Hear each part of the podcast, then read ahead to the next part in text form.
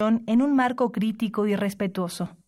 Los comentarios expresados a lo largo de su programación reflejan la opinión de quien los emite, mas no de la radiodifusora.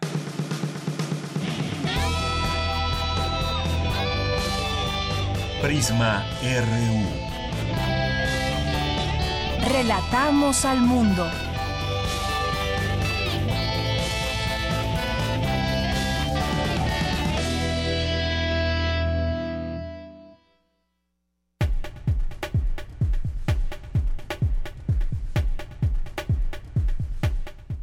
Tal? Muy buenas tardes. Gracias por acompañarnos aquí en Prisma RU. En este día 21 de mayo, lunes, estamos arrancando esta semana con todos ustedes aquí en el programa para platicarles, para platicarles de pues varios temas, entre ellos está el debate que vimos el día de ayer este debate que se llevó a cabo en Tijuana, donde estuvieron los candidatos presidenciales, ahí dando propuestas, también en algunos momentos confrontándose, eh, también en un formato que trató de ser ágil, a muchos no les gustó, a otros tanto sí, no sé a ustedes qué les pareció en general este ejercicio, parte del ejercicio democrático y parte de este proceso electoral 2018. Platicaremos de este tema eh, con muy con su muy particular estilo con Jairo Calixto Albarranque es periodista, eh, trabaja en, Milenio, conductor de otro programa también en MBS, integrante de la barra de opinión de, Televisión Azteca. En fin, yo creo que pues vamos a, tratar de platicar sobre este sobre este debate, un poco el análisis, un poco también pues eh, pues todas estas críticas que pueda haber contra cada uno de los candidatos y sobre todo pues qué tanto se logró sacar de información y de propuestas. Así que lo con él. Vamos a platicar también y, más adelante, nuestra segunda hora, sobre el libro de Genaro Villamil que se llama Cleptocracia, el nuevo modelo de la corrupción, un libro sumamente interesante que ya tendremos oportunidad también de platicarlo con él en nuestra segunda hora de Prisma RU. Por supuesto también la información de la UNAM, la información que surge de los distintos campus universitarios y que le llevamos aquí en este programa de, Prisma RU. Hoy es lunes de Gaceta, estaremos platicando de ello también, si es posible, con su director, Hugo Huitrón. Y también nos acompañará aquí Otto Cázares, hoy es día de Cartografía RU, es lunes, y después el comentario de Montserrat Muñoz, eh, que nos platicará todas las actividades de la semana de la sala Julián Carrillo. Y también nos vamos a enlazar con mi compañera Tamara Quirós, que se encuentra en Guanajuato.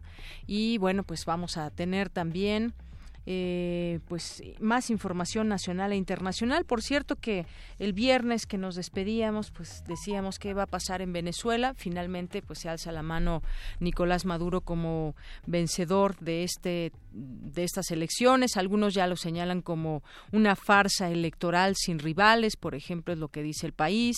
Eh, otros medios como Telesur, obviamente, trae otra perspectiva diferente.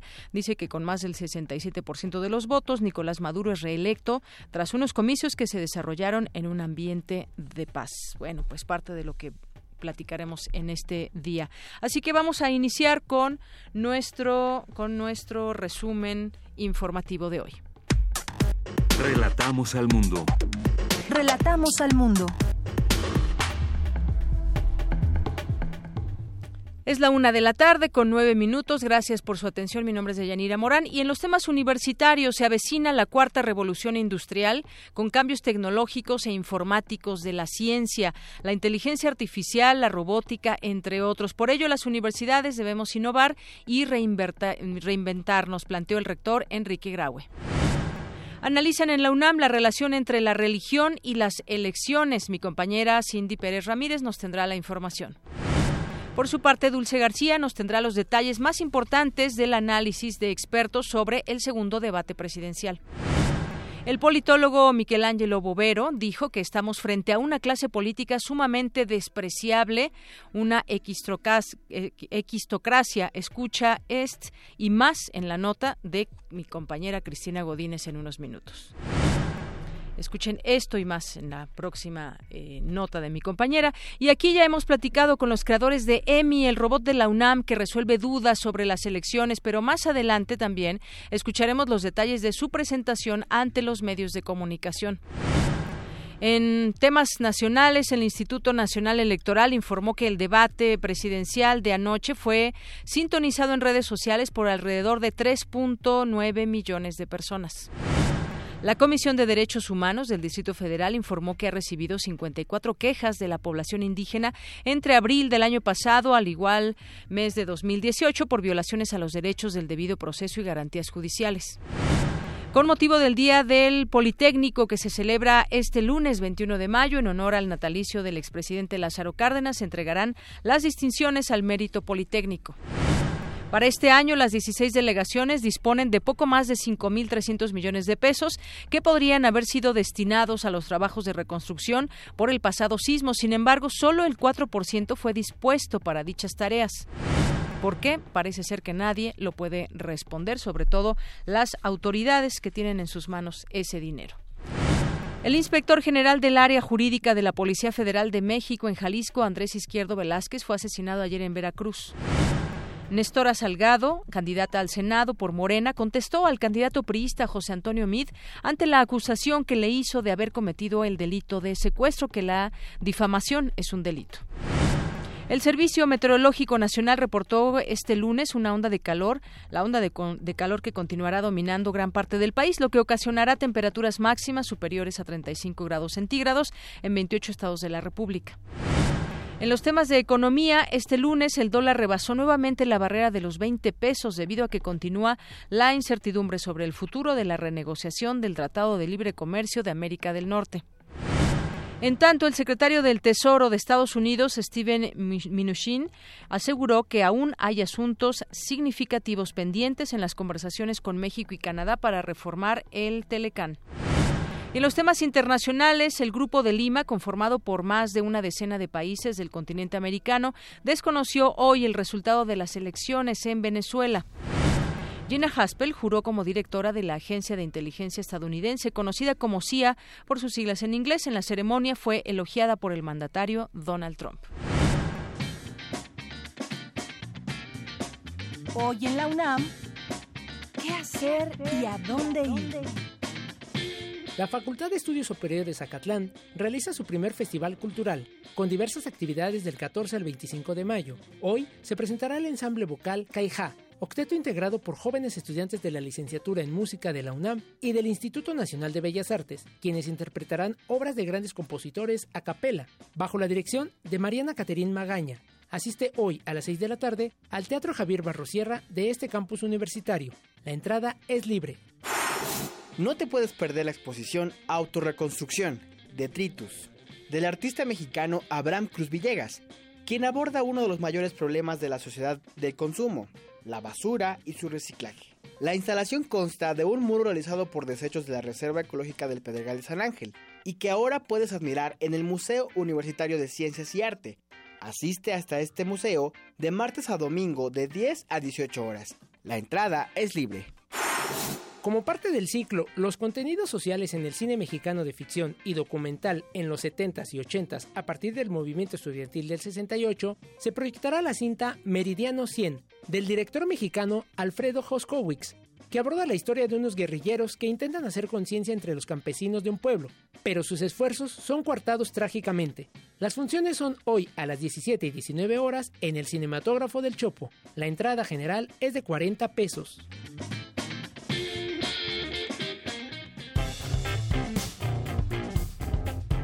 Campus RU.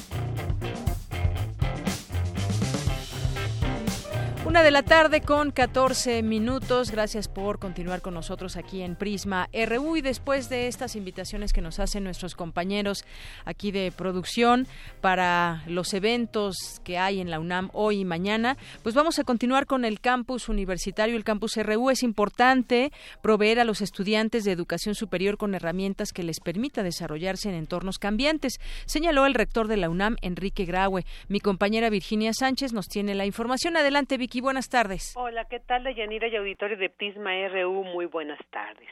La innovación, la reinvención y la internacionalización deben ser los objetivos centrales de la educación superior, así como estimular los intercambios, las redes de investigación, la reciprocidad en el reconocimiento de títulos, grados y la creación de títulos dobles, de titulaciones dobles. Así lo señaló el rector Enrique Graue durante su participación en la sesión denominada La innovación y la internacionalización en la formación universitaria, exigencia de la oferta académica del currículum y de los programas de estudio, realizada en el marco del cuarto encuentro internacional de rectores Universia 2018 que se lleva a cabo este 21 y 22 de mayo en la Universidad de Salamanca. En dicho encuentro que reúne a rectores y representantes de 600 instituciones de educación superior de Iberoamérica, Graue enfatizó la importancia de no solo desarrollar en los estudiantes las aptitudes para realizar un trabajo determinado, sino también de proveerles de las aptitudes y herramientas necesarias que les permite enfrentar las situaciones cambiantes en infinidad de contextos y así trascender socialmente con un enfoque que cuestione la inequidad e intolerancia y la aspiración inquebrantable por lograr un mundo sostenible y humano. Escuchemos. La educación demanda pues hacer uso pleno de la tecnología, modernizar y flexibilizar nuestras currículas, darles a los estudiantes las herramientas para desarrollarse y adaptarse a entornos inciertos y hacerlos innovadores y emprendedores, y forjar ciudadanos íntegros, reflexivos, críticos y comprometidos con el mundo el que se van a desarrollar. Y que solo entonces, cuando lo podamos conseguir en evolución permanente, habremos cumplido con esa misión que la sociedad y los tiempos nos imponen y así podremos estar aquí en los siguientes 800 años. El rector también remarcó la importancia de entender que si la transformación de las universidades depende de los tiempos y las colectividades que las conforman, pues evidencia la necesidad de su inserción en la sociedad del conocimiento y la adaptación a una época que se caracteriza, dijo, por los cambios, por una profunda desigualdad que nos ha hecho intolerantes y muchas veces hasta xenófobos, precarizando el mercado laboral y dañando el medio ambiente, el cual dijo urge arreglar. Asimismo, advirtió que las humanidades no deben reducirse al estudio de técnicas de mercadotecnia y publicidad o ver a las artes como productos de consumo de la industria del entretenimiento, por lo que es inaceptable que la educación básica tenga como fin primordial la transferencia de conocimientos hacia los sectores productivos o a intereses del Estado y alejarla de la producción de conocimiento, por lo que subrayó se debe afrontar la cuarta revolución industrial que representan los cambios tecnológicos e informáticos de la ciencia de los grandes datos, de la inteligencia artificial, la robótica, la nanotecnología, las nuevas energías, así como los modelos económicos y laborales. Bueno, pues esto es lo que dijo el rector de la UNAM durante este encuentro que se lleva a cabo en la Universidad de Salamanca. Bien, Vicky, pues muchas gracias por esta información. Muy buenas tardes. Gracias a ti, buenas tardes. Y vamos a continuar ahora con mi compañera Cindy Pérez Ramírez. En medio del contexto electoral que vive Latinoamérica, el Instituto de Investigaciones Sociales de la UNAM realizó la mesa redonda Religión y Elecciones Presidenciales. Cindy Pérez Ramírez nos habla de lo que allí se abordó. Adelante, Cindy. Deyanira, muy buenas tardes a ti y al auditorio de Prisma RU. Durante las mesas de análisis, religión y elecciones presidenciales, escenarios latinoamericanos, celebrada en el Instituto de Investigaciones Sociales de la UNAM, el investigador de la Universidad de Sao Paulo, Brasil, Ricardo Mariano, señaló que ahora el activismo político cristiano conservador enfrenta dificultades para marcar sus posturas en lo que considera la moral y la familia. Ha sido tasado de fundamentalista y percibido como un riesgo para la laicidad estatal y la democracia y como obstáculo para los derechos humanos y la implementación de políticas públicas igualitarias, laicas y basadas en conocimiento técnico científico.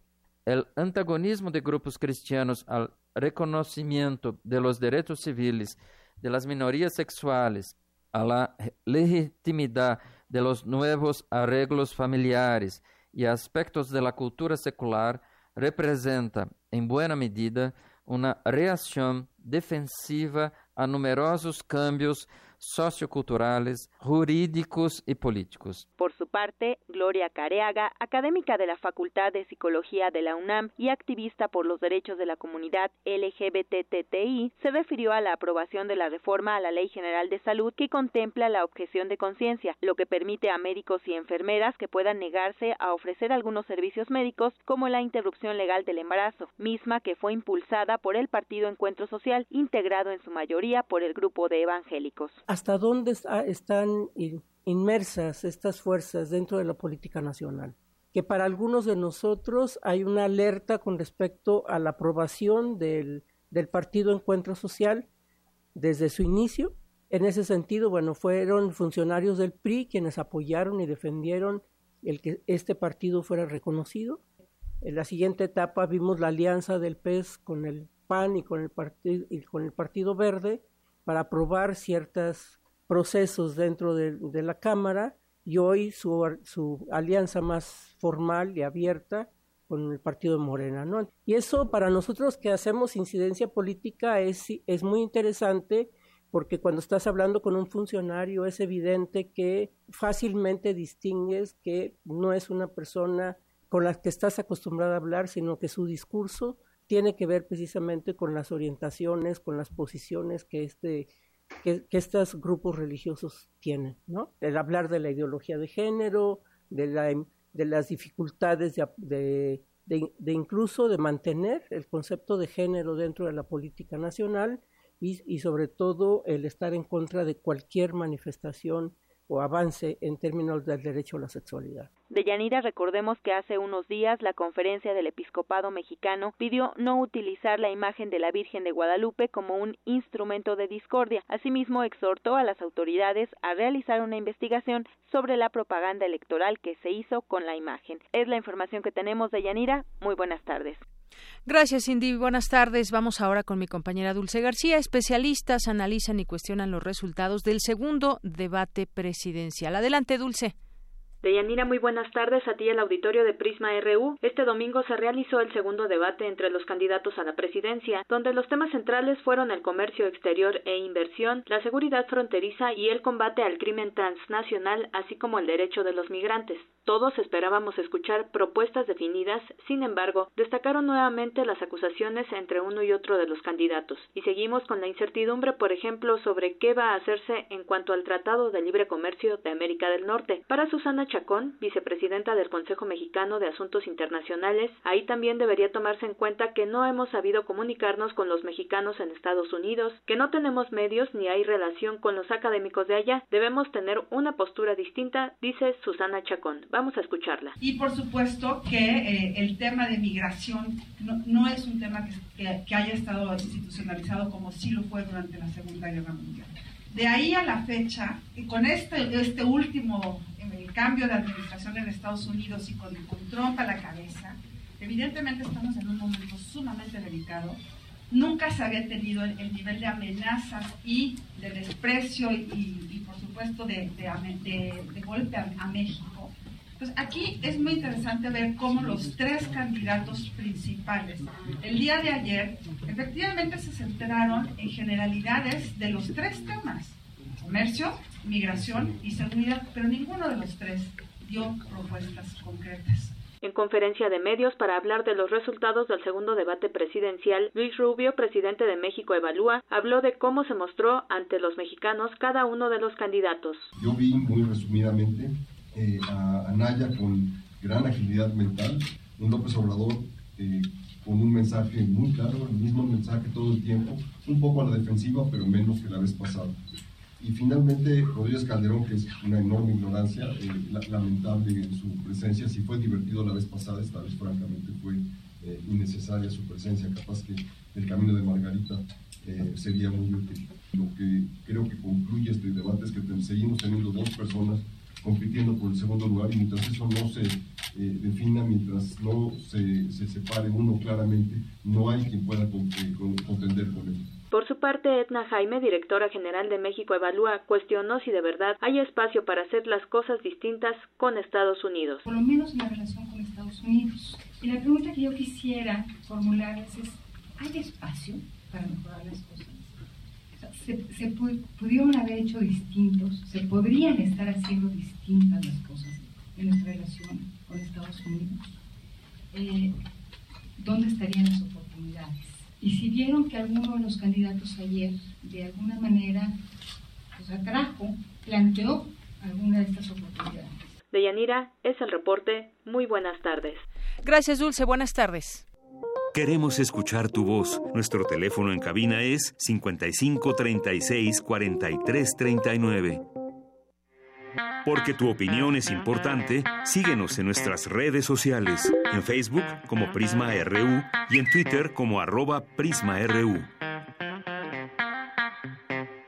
Ya se la tuité. Aquí estamos ya de regreso y entramos al aire para platicar como todos los lunes con un periodista invitado y en esta ocasión tengo el gusto de presentarles aquí en Prisma RU a Jairo Calixto Albarrán, periodista, trabaja en varios medios de comunicación, hace rato mencionábamos cuáles y bueno, pues bienvenido Jairo Calixto, ¿cómo estás? No, muchas gracias por invitarme, gracias por eh, dejarme pasar una vez más por estas instalaciones, tenía años que no pasaba y sí me da cierta nostalgia. Vine aquí muchas veces. he venido a lo largo de 800 años, he pasado por aquí. Pues cuando quieras, aquí es tu casa. ¿eh? y bueno, pues también saludamos a mi compañero Miguel Ángel Quemain, conductor de Primer Movimiento en Radio UNAM. ¿Qué tal, Miguel Ángel Quemain? ¿Cómo estás? Hola, Yanira. Muchas gracias. A, la larga distancia y bueno, buenas tardes a, a Jairo Calixto también. Un abrazo por muy bien, bueno, pues yo quisiera platicar con ustedes, Miguel Ángel, Jairo Calixto, pues cómo, cómo vieron el debate, cómo lo viste, Jairo, porque, pues bueno, hubo un formato diferente que se supone, pues... Eh, privilegia un poco más este tema de saber, de, contrastar las ideas entre los candidatos. ¿Cómo viste? ¿Funcionó? ¿No funcionó? ¿Con qué pues sabor de boca te A mí en general me divirtió mucho. Mucha gente se quejaba de que no había propuestas. ¿Quién quiere ir propuestas en un debate? Lo único, lo que uno que realmente quiere es ver sangre, sudor y lágrimas. Y fue lo que vimos ayer vimos este que se atacaron, vimos que, eh, que... ¿Quién sangró más? ¿Quién sudó más? Pues mira, yo creo que el que más sudó fue León Krause, porque después de las terceras flores que le aventó eh, señora Naya, yo pensé, yo pensé, yo pensé que ya iba a hablar al Conapred, iba a hablar a algún lado, porque eso se trataba de trata. Dije, no, pues ojalá que, que cuiden a, León, ¿no? Porque no lo vayan a interceptar ahí este, algunos panistas. Pero bueno, y en general creo que todos tuvieron su momento divertido o el, el, bronco pues todo el tiempo ya no sabe si está en papel, si está, está, si está en la caricatura eterna. Pero pues tuvo su momento, hizo que todos se saludaran, que todos sean de, abrazos. Eso fue un, momento muy conmovedor. Y en general, el, pues este Andrés Manuel cuidándose la cartera. Que creo que todos hubiéramos hecho eso, ¿no? Ves la cartera, no va a ser que de plano? alguna, pues es ya ves cómo son. Bueno, eso si no se te quita la cartera, se te aparece una nave, una nave industrial ahí en el bolsillo, entonces cosas por el estilo. Y lo que más también me gustó mucho fue el, el bronceado del Dr. Meat, me gustó mucho. Dije, va a salir en la serie de Luis Miguel, ¿no? Ahí donde todos salen bronceados, seguramente va a salir, está esperando acabar para ir rápidamente al set. Entonces, este, en general todo estuvo divertido. Yo, la verdad me divertí muchísimo en todo esto. ¿Y tú, Miguel Ángel, cómo viste el debate? ¿Qué te pareció? Pues, pues fíjate, diría que me, parece eh, muy oportuno el comentario de Jairo, en abrir con el tema de, los eh, moderadores, porque bueno, justamente este lunes de análisis es, eh, de, periodistas. Y justamente estamos en el mes en el que Línea anunció un taller de capacitación y un taller destinado a los periodistas que participarían en los debates mm, eh, al interior del país para tanto para gobernadores como para candidatos a, a los a las eh, exdelegaciones políticas y los candidatos a la presidencia y la jefatura de gobierno es interesante cómo el INE elige a los periodistas sin explicar cómo, cuáles son los criterios con los que elige y cuáles son los parámetros de sus preguntas y de sus intervenciones. Pareciera como que hay periodistas de primera y de segunda, hay periodistas que viven en la Ciudad de México y que por eso tienen la oportunidad de, de, este, de participar como pauta central en los eh, en los debates. Me parece que la, la participación que tuvo eh, Ricardo Rafael y este y eh, ay se me fue el nombre de Irma Pérez Irma Pérez este Pérez, es dista mucho pues del formato que se, se autorizó para el primer debate y, y para el segundo. Creo que eh, lo señala con mucha precisión Jairo, la este, la participación de León Krause yo creo que fue tu, tuvieron tal vez que bajarle un poco apretar de las riendas porque había una participación que era eh, eh, digamos que los moderadores tienen algo de institucional, ¿no? Digamos, forman parte como periodistas de un organismo autónomo y que a nombre de, la, de la, de la cortesía y la y la este, las limitaciones que ofrece el organismo del INE, este elaboran una serie de preguntas donde cuestionan una serie de conductas de propuestas y de manifestaciones de los candidatos. Yo creo que es algo que tenemos que revisar y que tenemos que discutir. No pongo en tela de juicio la calidad de los periodistas que participan, aunque hay algunos que este, están más eh, orientados a, a trabajar para las instituciones que para la sociedad. Eso es innegable pero este pero es indudable también que en sus trayectorias eh, están donde están porque han hecho trabajos importantes en su momento o lo continúan haciendo. Yo creo que es digamos para empezar este comentario un poco en, en, eco de lo que dice Jairo no así es Miguel Ángel. Y, y, bueno pues Jairo te pareció que alguien ganó el debate o realmente qué estamos evaluando decías tú al principio bueno quién quiere saber de propuestas queremos saber un poco pues cómo que se maten. que, se maten y de ahí decidir no prácticamente. El que sobrevive ese que quede. Claro, oye, y el tercer debate además tendrá mucha más participación la gente en redes sociales, según Parece que va a ser un congal, una base, una orgía. Y Así que una orgía de redes sociales. Es lo único que nos falta, que nos falta ver. Así es. ¿Te pareció que alguien ganó el debate? Mira, eh, todo es muy desconcertante porque todos se declararon ganadores. Entonces, a los dos segundos, ya con sus respectivos eh, eh, fuerzas vivas, todos se declararon ganadores. Bueno, hasta el Bronco se declaró ganador. Bueno, Margarita se declaró ganadora y no fue. y no participó. Entonces, bueno, todos tienen esa vocación. Entonces, a mí lo único que me orienta es la voz de la sociedad. Y eh, ya por la mañana escuchamos el comentario de una persona que es este eh, eh, muy politizada y me llama mucho la atención, Belinda. Ah, Belinda puso en sus redes el Andrés Manuel y luego hashtag ganando como siempre. Ah, sí, no lo vi. Entonces, pues ya queda clarísimo quién ganó. Yo me imagino que eso llevó a... ¿Cuántos seguidores tiene? Digo, es que no lo Tiene como 15, roto. Como 15 millones o no sé, la verdad yo ya me perdí. 15 millones. A ver, ahorita si alguien Creo que tiene, solo tiene, solo tiene eh, más, creo que Luisito Rey, el, el, el papá golpeador de Luis Miguel. Y de ahí en fuera, este es eh, lo que nos norma, ¿no? Entonces vemos que esta la sociedad está participativa. Cada quien tiene su campeón. Cada quien tiene su campeón. Los memes lo mismo. Vimos ayer un montón de memes. Cada quien, pues defendiendo o apoyando a su, a su campeón. Creo que eso es lo que está la, la gente está participando. Eh, contrario a otros otros a otros momentos electorales donde a nadie le importa nada, ¿no? Entonces, no estoy seguro que alguien haya ganado, porque en efecto, pues no, las propuestas estuvieron pues eh, fundamentalmente eh, cortadas por las peleas, ¿no? Entonces, eh, oh, señora Naya, ¿usted qué, opina de tal cosa? Bueno, yo sí apoyo, estoy de acuerdo, pero Andrés Manuel eres un miserable. Y así se la iban cortando, ¿no? Igual, eh, usaban sus minutos, que es muy raro eso de súmale cinco minutos, quítale dos, luego quítale la que pensaste, cuánto ganó tu tía cosas así, es muy raro, pero bueno, entonces iban, iban ahí acumulando algunos, algunos minutos y, los aprovechaban para decir dos, dos cosas, sí, estoy de acuerdo, eso no estoy de acuerdo, eso está bien, eso está mal, y sabes qué, Bronco, eres un Bueno, no es cierto, Bronco nadie lo peló. Pero bueno, tú, ah, tú eres un ratero, eres un canalla, miserable, un mal mexicano. Y así se iban. Entonces fue un poco desconcertante. Yo por eso digo que fue un bonito espectáculo, eh, así como de pues las cúcaras de los viejos tiempos o de Garibaldi, cosas así. Cosas así. Pero no creo que haya realmente un, ganador. Más bien, creo que el único que no perdió, que tenía que perder, era Andrés Manuel. Ahí tenía que, hoy tenía, eh, ayer era la ocasión para bajarlo a guamazos. Oye, decías, lo, de, decías, decías lo de la cartera, pero también eso de lo de canallita, lo de ¿cómo había un fíjate que este, sí, no, es que era, es que había un debate porque decía, es que decía eh, Anaya canalla y Ricky Ricky ah, Ricky Riquín y no es Ricky Ricón, pero no hacía no no no no hacía bien el, el verso, porque era si pones eh, Ricky Ricón canallón, se oye como feo. Entonces, Ricky Riquín, Canallín, es más bonito. Entonces hubo poesía, hubo de todo. ¿Qué, qué más quieren?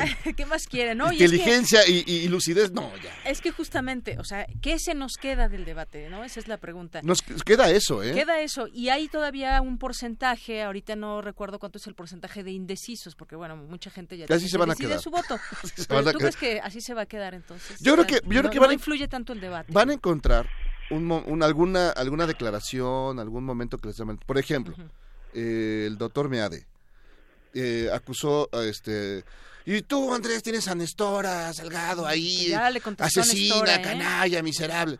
Y le respondieron, y bueno, y verificado, ya le explicó al señor Meade que, perdón, la señora pasó por 80 jueces, 25, no sé qué, y la dejaron libre.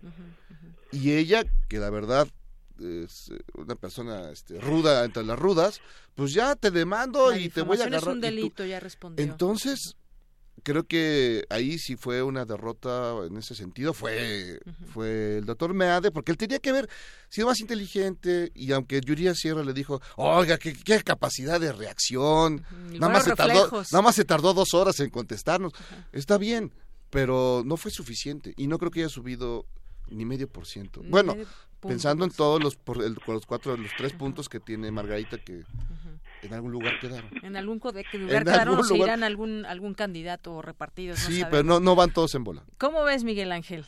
Pues es, muy interesante cómo, cómo lo analiza Jairo, porque me parece que el sentido del humor y la, y, la, y la creatividad para esas analogías es, es muy necesaria. Cuando el DINE señala que lo, lo visualizaron eh, tres millones y casi cuatro millones de personas, pero Belinda tiene 15 millones de seguidores, pues bueno, ya se da uno cuenta, digamos, de cuáles son los alcances, ¿no?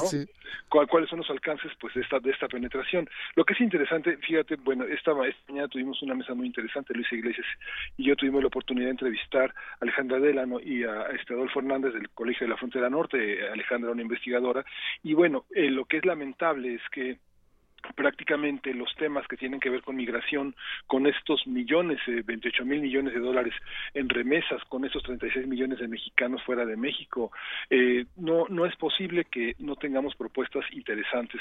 Como señalábamos, la frontera sur fue uno de los eh, aspectos que coincidieron los tres candidatos y los tres candidatos y fue es interesante pensar cómo la cacería de inmigrantes es parte de lo que caracteriza a México y cómo en la materia de derechos humanos tenemos que repensar estos temas. Lo que sí es eh, importante y bueno vale la pena consultarlo en el podcast de, de, primer movimiento es cómo hay una hay una imposibilidad de alinearse en los de, en los en, la, en, la, en los ejes del Estado mexicano que tiene desde la eh, fundación de la Constitución la Declaración de la Constitución mexicana de 1917 una serie de aspectos que son nodales y que no podemos pensar de cero parece que todos parten de cero y lo que señala Jairo, que también es muy interesante, es esta, esta visión de, de licenciado Meade de, de, trabajar como si estuviera dando un PowerPoint en la Secretaría de Hacienda. es algo, es un gran expositor de PowerPoint de Secretaría de Estado, de capacitación. Me parece que eh, me simpatiza de alguna manera la trayectoria de Mid en, su aspecto académico, pero qué pobreza, qué, qué manera de conducirse frente a un público nacional, frente a un conjunto de, de políticos que que pues por supuesto no se escuchan entre ellos. Y sí como mencionaba de esta en este estilo tan eh, tan creativo que tiene Jairo esta visión tan tan pobre pues de mostrar una actitud cultural una actitud política frente a Ricardo Anaya. Yo creo que eh, por parte de Anaya pues sí la, ambición la mezquindad la canallez son son muy visibles. Pero creo que a mucha gente incomodó esta esta insistencia de López Obrador de, de cuidarse la cartera la insistencia en tratar de hacer juego de palabras. A muchos les entusiasmó incluso el Bronco que, que, le firmara su cheque, pero también hay una parte del público que también resulta difícil de dirigirse con esos con esos modos, ¿no? Es, es, complejo, pues.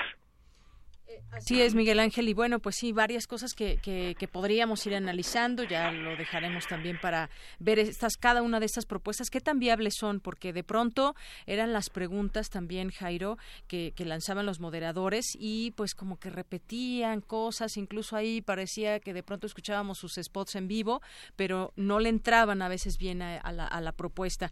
Y algo y muy importante también, lo que, el papel que juega el verificado.mx o también Vice estuvo ahí muy atento verificando esta información. Lo del maíz, que fue polémico, a ver, conoce, que le dijo a Naya Andrés Manuel, ¿no? A ver, ahí no se cultiva maíz. Pues sí, sí se cultiva maíz en, en Guerrero, ya salió este pues dato, uno de los últimos datos que verifican es lo del maíz en la Sierra de Guerrero. Una página del gobierno federal indica que Guerrero es el sexto lugar de producción de maíz a nivel nacional. Entonces, de repente te puede confundir, ¿no? Y, López Obrador ya no respondió. No, lo que pasa pero sí se cultiva maíz.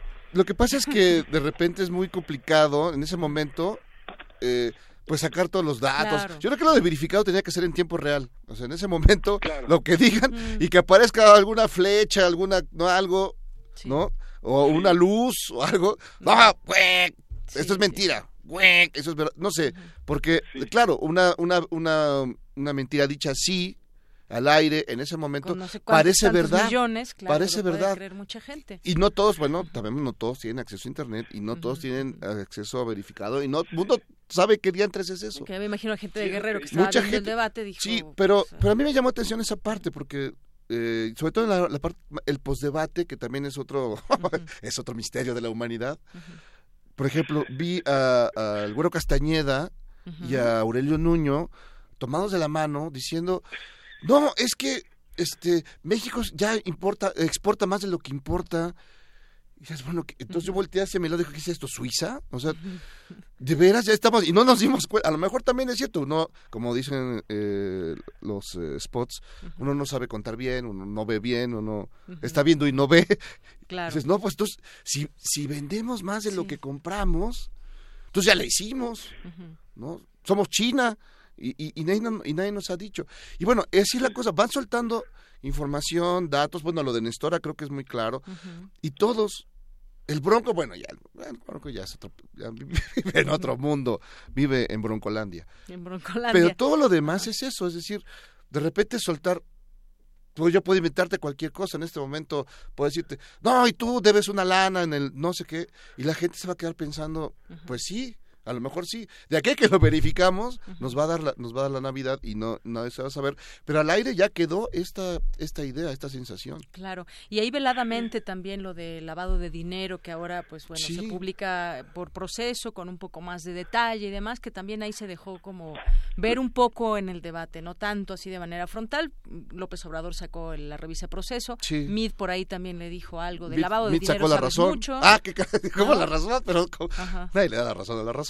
Pero bueno, el, asunto es que el, único eh, dato que verificado nos debe es si en realidad la mamá del Bronco es lo misma o no. No sabemos, o sea, nos dice, no, mi mamá es mi heroína, no sabe leer, pero es mi heroína, nos lleva muy lejos. Y le dije, bueno, contar la lana que tiene, ¿no le pudo llevar un curso?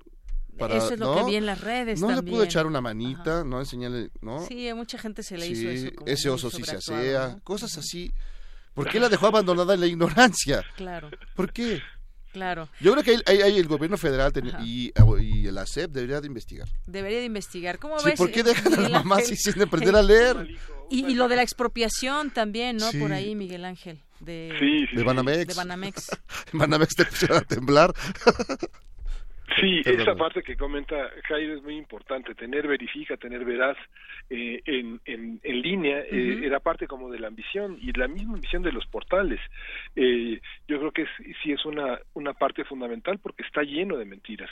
Lo que sí me parece importante es destacar cómo a lo largo de los debates los candidatos hablan, citan periódicos, periodistas que, que a lo largo de sus campañas desprecian, que digamos hay un, hay un, usan usan la prensa, usan los medios, pero creo que es una parte que se tiene que revisar, digamos ahora que hacemos este lunes de, de, invitación a periodistas eh, destacados que tienen una trayectoria, hablar de esta, esta parte. Mucha gente tiene muchos años eh, trabajando en distintos medios, pero esta, este prejuicio que hay sobre los medios, los periodistas, que solo ven por sus intereses, yo creo que los candidatos, las instituciones tienen que revisar esa relación, porque sacar y citar un reportaje de la jornada o citar un periodo, un, un recorte de proceso, yo creo que habla de esta un poco doble, doble moral o esquizofrenia de los candidatos y de los políticos que cuando les conviene sacan su recorte y cuando no hablan de que los periodistas son corruptos, son incapaces, son ineptos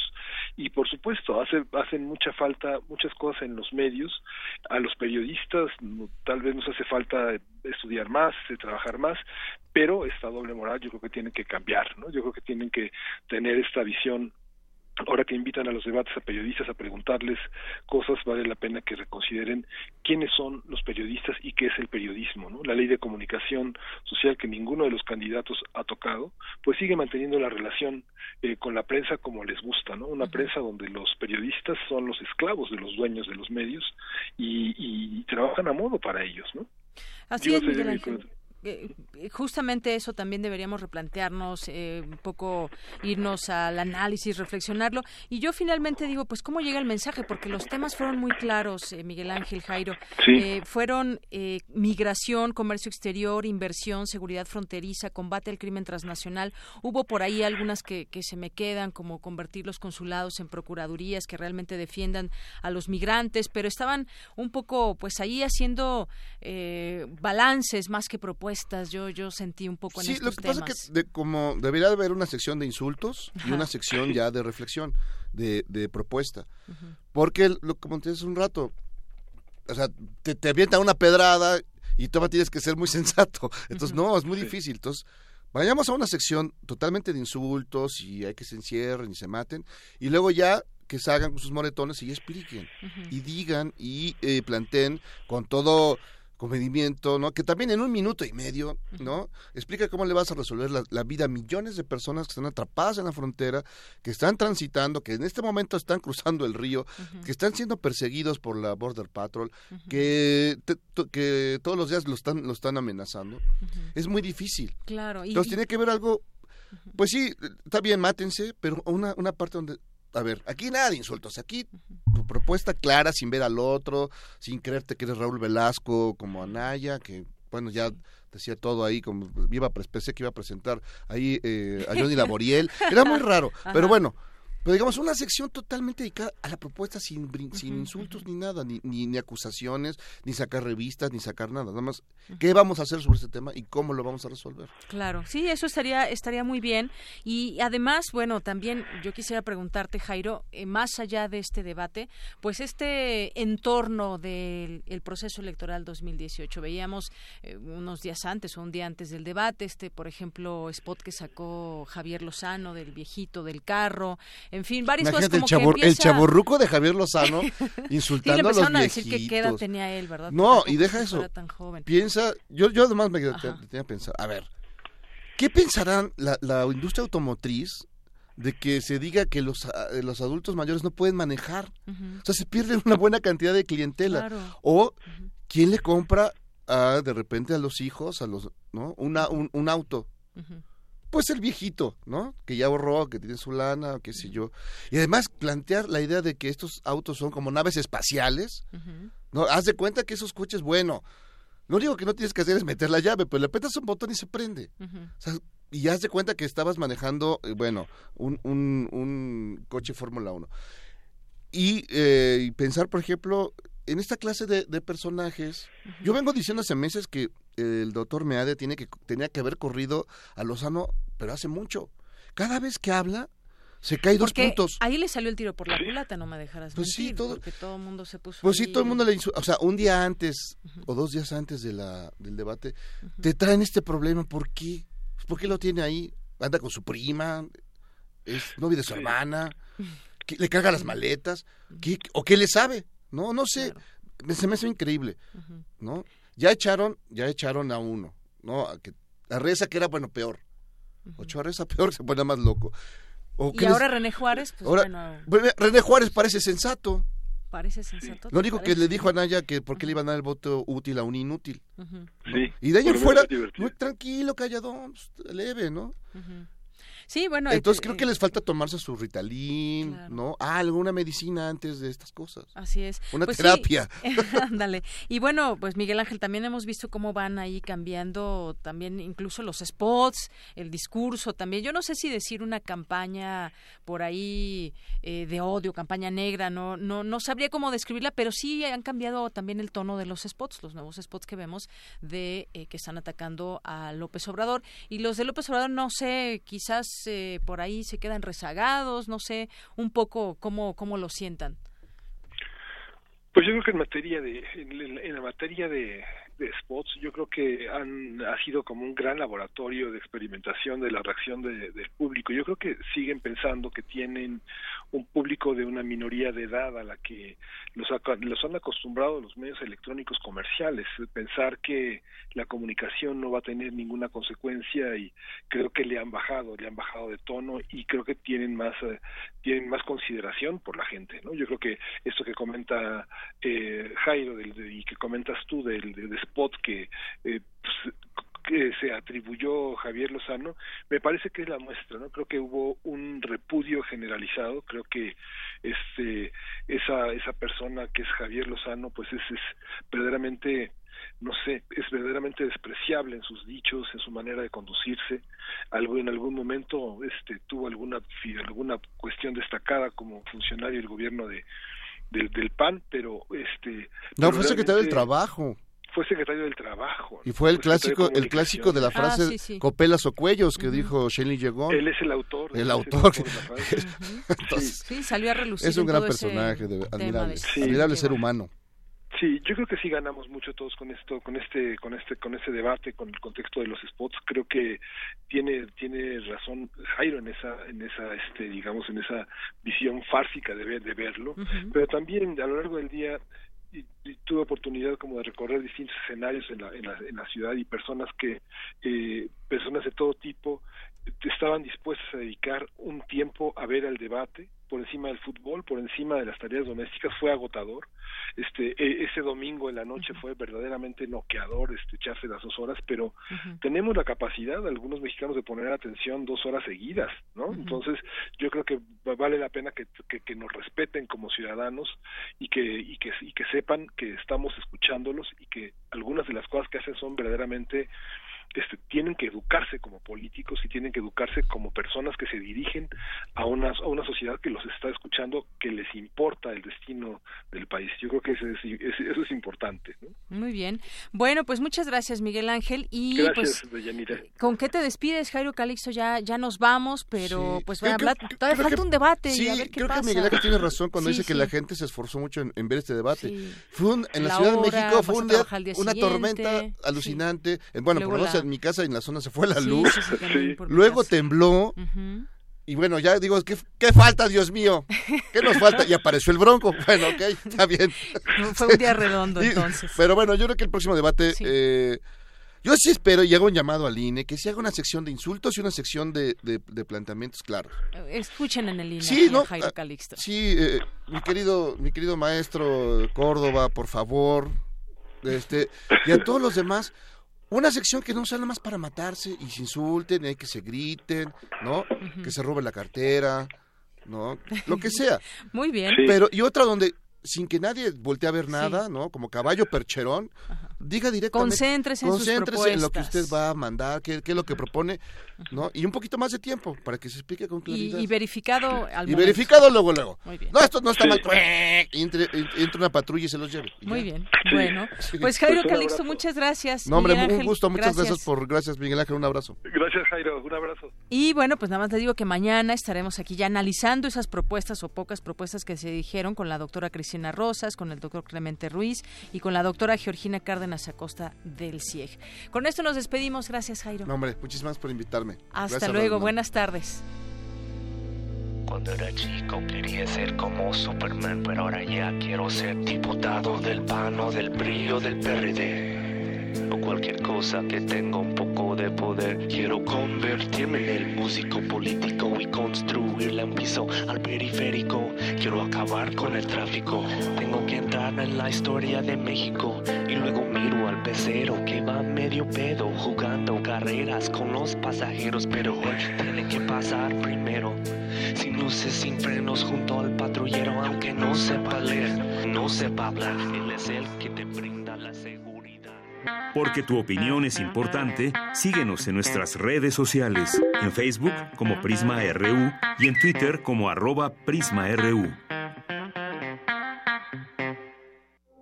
Queremos escuchar tu voz. Nuestro teléfono en cabina es 55 36 43 39.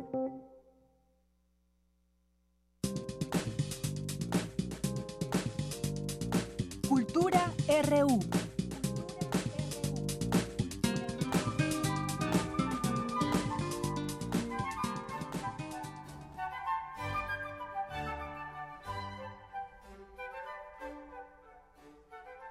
Deyanira, buenas tardes a ti y al auditorio. Qué gusto saber que nos acompañan esta tarde. Y para iniciar la semana, hoy tenemos dos propuestas culturales y artísticas. La primera se trata de la puesta en escena Locúrame, que busca retomar el teatro neobarroco, en el que tan solo a través de movimientos corporales el público pueda interpretar la historia con una función cada media hora y con tan solo 17 personas como público. Conversamos con Luna Beltrán, directora de Locúrame, quien nos compartió cómo se desarrolla la historia de Abel, un hombre con problemas de ansiedad y trastornos obsesivos compulsivos. Locúrame es una obra escrita por el maestro Iván Tula, representada por Alberto Nazar y también por Carlos Travioto. Tenemos a Alexa Naya y a Michelle Betancourt y también tenemos a Jabda Malancón y a Andrea Cabrera. Las chicas llevan un trabajo bastante fuerte en cuanto a teatro físico. Eh, la dramaturgia corporal de ellas está basada mucho en el movimiento o la intención de la semiótica y el símbolo corporal que va unido al texto. Representan el hedonismo representan la represión, todas las chicas van cambiando de energía, también los chicos en el transcurso de, la obra, que es un formato corto, es un formato de 15 minutos en Art House, también van teniendo esta curva dramática, ¿no? Que es cuando nos gana el deseo y, no solo los personajes, los seres humanos también caemos o terminamos en los deseos más profundos. Es la temporada 14 en Art House, que está en Antonio de Meanza, número 11, en la colonia Roma Norte, en Cuauhtémoc. De Yanir, amigos, Locura me puede ser una excelente oportunidad de conocer un teatro diferente. Las funciones, como ya les había comentado, se realizan cada media hora de jueves a sábado de 8 a 10.30 y los domingos de 7 a 9.30 de la noche hasta el 27 de mayo. La segunda opción involucra al auditorio infantil. Bueno, es un decir porque en algún momento todos fuimos niños y escuchábamos canciones que marcaron una de las etapas más lindas de nuestra vida.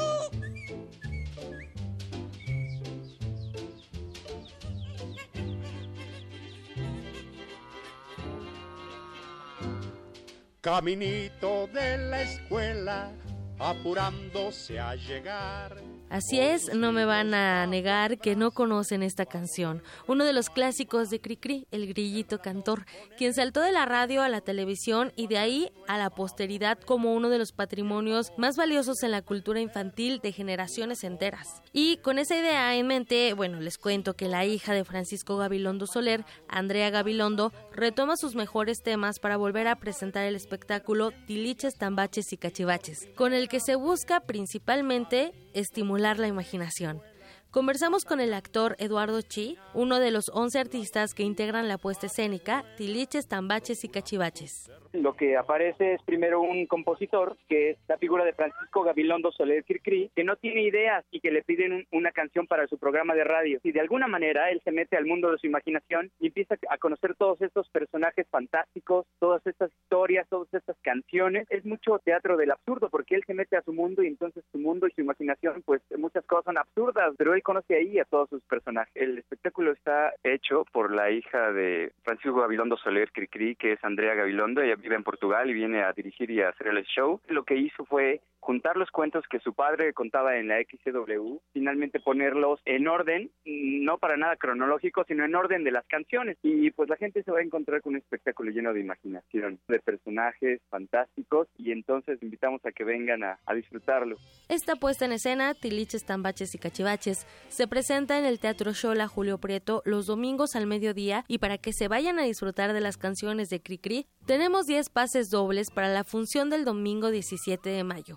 Si quieren acudir a esta función este domingo 27, deben comunicarse al 55 36 43 39. Ahí va de nuevo, 55 36 43 39. Diego les va a contestar y también les va a compartir las indicaciones para que recojan sus pases dobles. Por hoy es todo, me despido y bueno, nos escuchamos el día de mañana. Que tengan una excelente tarde. Muchas gracias Tamara Quiroz, una con 59 minutos y nos vamos a un corte. Regresando, iniciamos nuestra segunda hora de Prisma RU, que en unos momentos entre otras cosas también, le vamos a platicar sobre cleptocracia, el nuevo modelo de la corrupción, un interesante libro que, pues bueno, en el marco de este proceso electoral se lee mucho más rápido, se lee con muchas em, pues con mucha historia de lo que ha sido este sistema que se ha creado hasta hoy y cómo ha devenido en una cleptocracia. Pero ya lo platicaremos más adelante. Por lo pronto, vamos a un corte, regresamos con más información. Relatamos al mundo. Relatamos al mundo. Resistir está en la naturaleza humana. En todo aquello que hemos creado para nuestro cuerpo y nuestro espíritu. En la libertad de nuestros sentidos y el derecho a nuestros pensamientos nuestra capacidad de ser responsables y en el gusto de entretenernos. Tenemos un legado que mantener y nuestra tripulación cumple su misión con honor. Resistencia modulada. De lunes a viernes, de las 20 a las 23 horas, por el 96.1 de FM, Radio UNAM. Experiencia sonora. No deberíamos acostumbrarnos a vivir así, con miedo no debería ser cotidiano decir, me asaltaron en el camión, en la micro, en la calle, en mi casa. No debería ser normal que las mujeres no puedan caminar solas, que los niños deban meterse temprano, que la policía dé más miedo que los delincuentes. No deberíamos acostumbrarnos a vivir así. Únete. Necesitamos cambiar el Estado de México de forma radical. En México hay otra vía. Una vía radical. Los acaban de sentenciar. ¿Y qué? Seguro salen al ratito. No, les dieron cadena perpetua. ¿Pero cómo? ¿Cadena perpetua? Entre otros casos, el 25 de enero de 2018, mucha gente fue condenada a 140 años de prisión por secuestro y homicidio. El Partido Verde propuso modificar la ley para castigar con una pena máxima de 140 años a secuestradores. Hoy es ley aprobada y ya se aplica. Partido Verde. Cumplir es nuestra misión. Propaganda institucional del Partido Verde. Más de un artista ha intentado utilizar bases científicas para imaginar el futuro. Un futuro temible, pero fascinante. La Coordinación de Difusión Cultural, a través de la Cátedra de Lectura José Emilio Pacheco y el Sistema Universitario de Lectura Universo de Letras, te invitan a asistir al Encuentro New Creativity, Inteligencia Artificial y Creatividad, Futuro Aumentado pláticas, conferencias, muestra editorial y análisis en torno a dos películas clave de la ciencia ficción contemporánea, Matrix y Ex Machina. Consulta la programación y las distintas actividades en www.universodeletras.com.mx diagonal Neo Creativity. El futuro no nos alcanzará. El futuro es hoy. Los expresidentes de México reciben una pensión en total de 5 millones de pesos mensuales. Salinas, Cedillo, Fox, Calderón, ni Obama tiene una pensión así. Y no está en ninguna ley. Es un acuerdo que firma el presidente que llega porque sabe que cuando termine él se va a beneficiar con esa pensión. Yo voy a llegar a ser presidente de la República y ya no voy a firmar ese acuerdo se van a terminar las pensiones millonarias a los expresidentes. Andrés Manuel, presidente. Partido del Trabajo.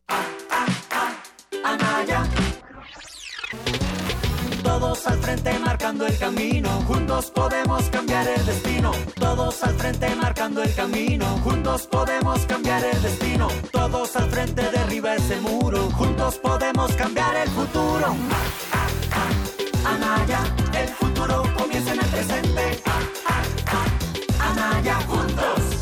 México al frente. Movimiento Ciudadano.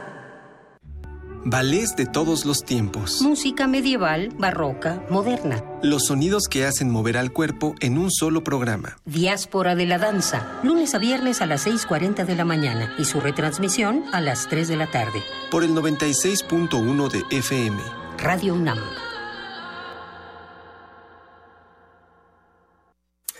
Somos tu acervo, tu memoria, tu identidad, tu patrimonio, tu cultura, tu cine. Somos la Filmoteca UNAM.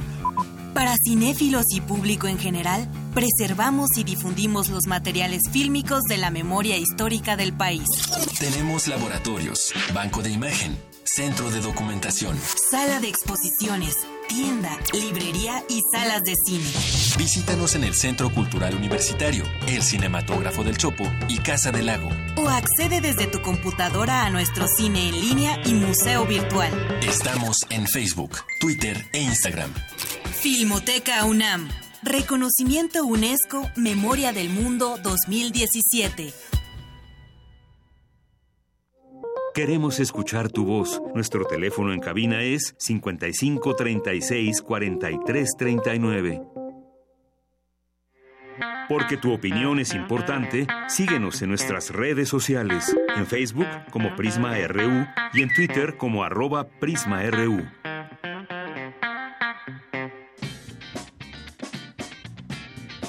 Mañana en la UNAM, ¿qué hacer y a dónde ir?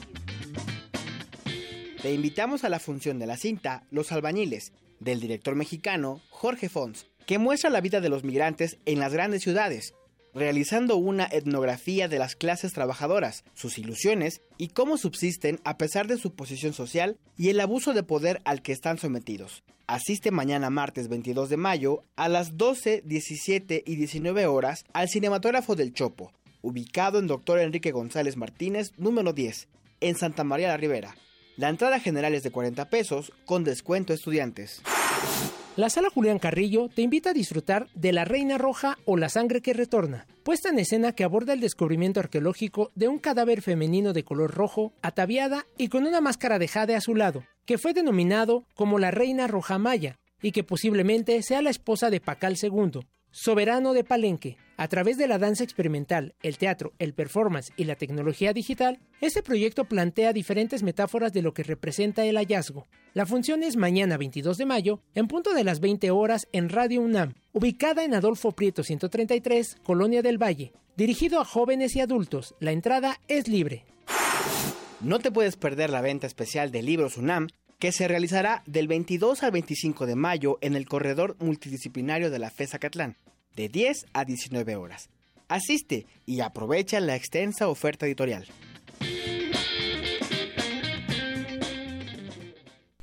Bien, continuamos dos de la tarde con siete minutos. Muchas gracias por continuar con nosotros aquí en Prisma RU y gracias también por todos y cada uno de sus comentarios.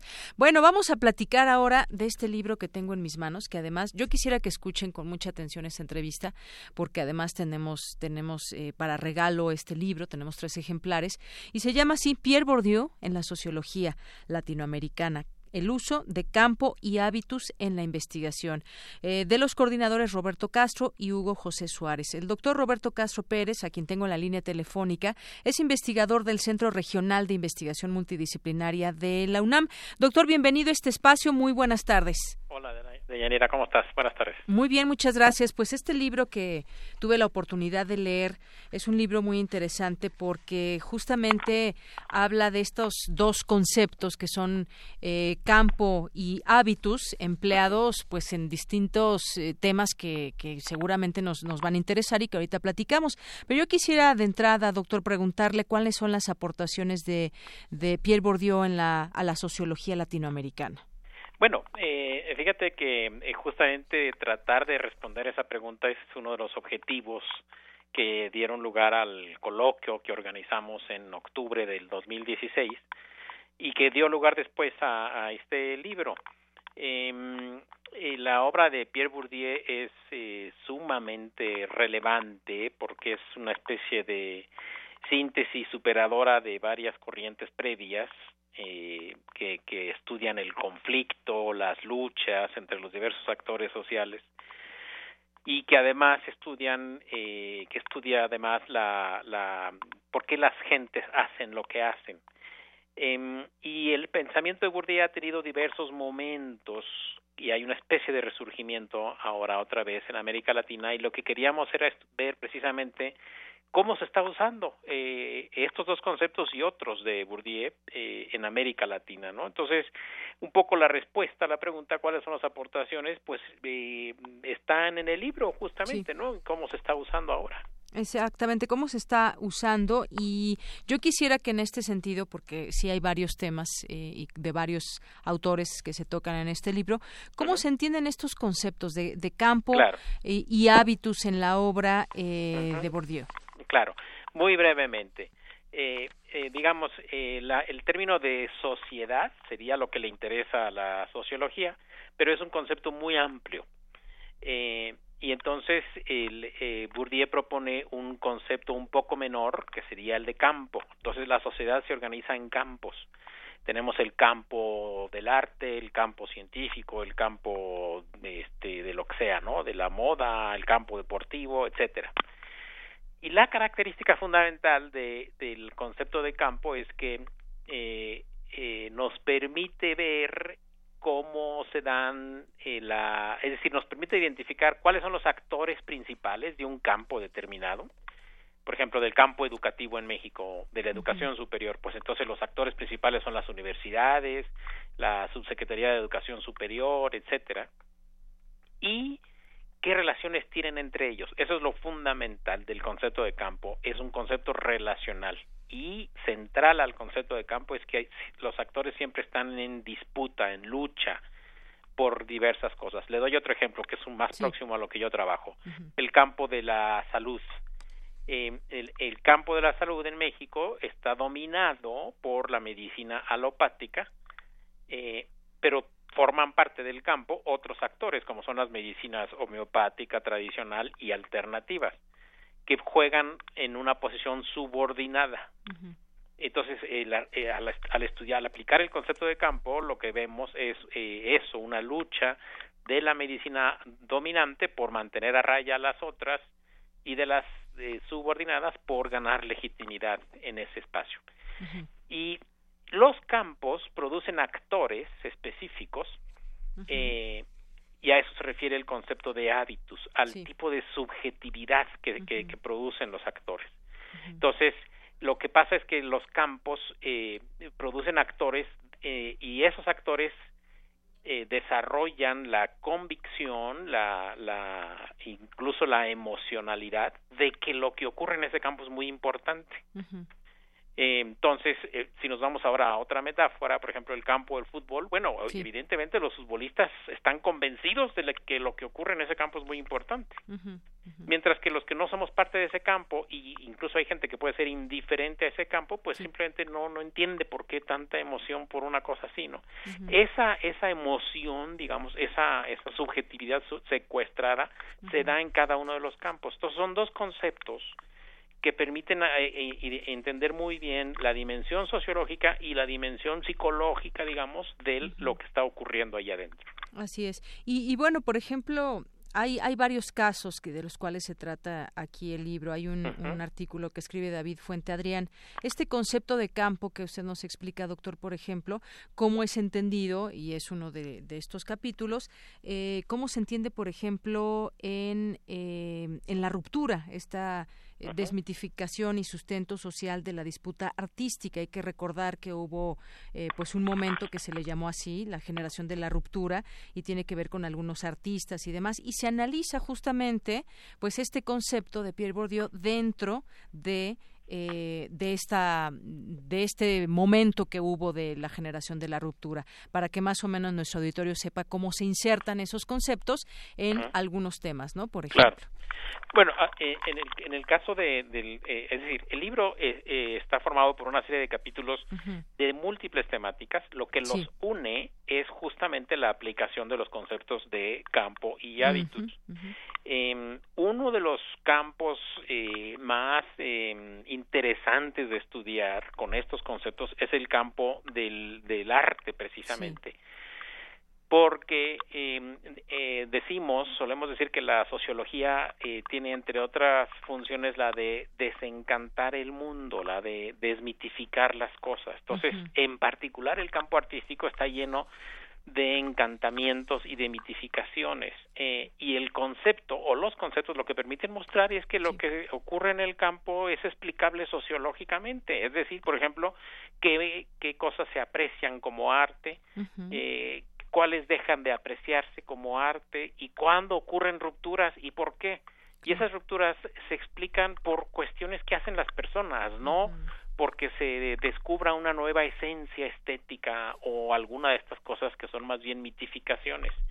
Y lo que hace Adrián eh, precisamente es eh, em, eh, explorar ese ese ese giro, ese momento, ese momento aplicando estos conceptos. Entonces es muy interesante porque, digamos, eh, muchas veces los propios actores dentro de un campo hacen la historia de ese campo, ¿no? Los médicos hacen la historia del campo médico, los artistas hacen la historia del campo o los científicos del campo científico, pero esas suelen ser historias con cierto sesgo, medio encantadas, porque eh, son los propios actores tomados por el campo los que están describiendo qué ocurre en el campo. Y en cambio, al hacer sociología del campo, podemos tomar distancia y ver las cosas más fríamente y más imparcialmente, digamos, y más como son en realidad. Claro. Hay otros otros temas porque además vamos a regalar tres ejemplares de este de este libro y yo quiero que también nuestro auditorio pues se entere un poco de estos temas, de estos conceptos cómo son utilizados, pero hay otro tema que, que escribe María Magdalena Tosoni, trabajando con Bordió los medios de comunicación, el caso de una radio comunitaria de la provincia de Mendoza, Argentina, y justamente en esta descripción que hace dice la sociología estudia relaciones y no individuos y justamente platica sobre este caso, los medios de comunicación, el campo comunicacional, estos canales, radios que disponen, por ejemplo, de bajo capital económico, porque esta es una radio comunitaria, entonces nos hace entender justamente este campo.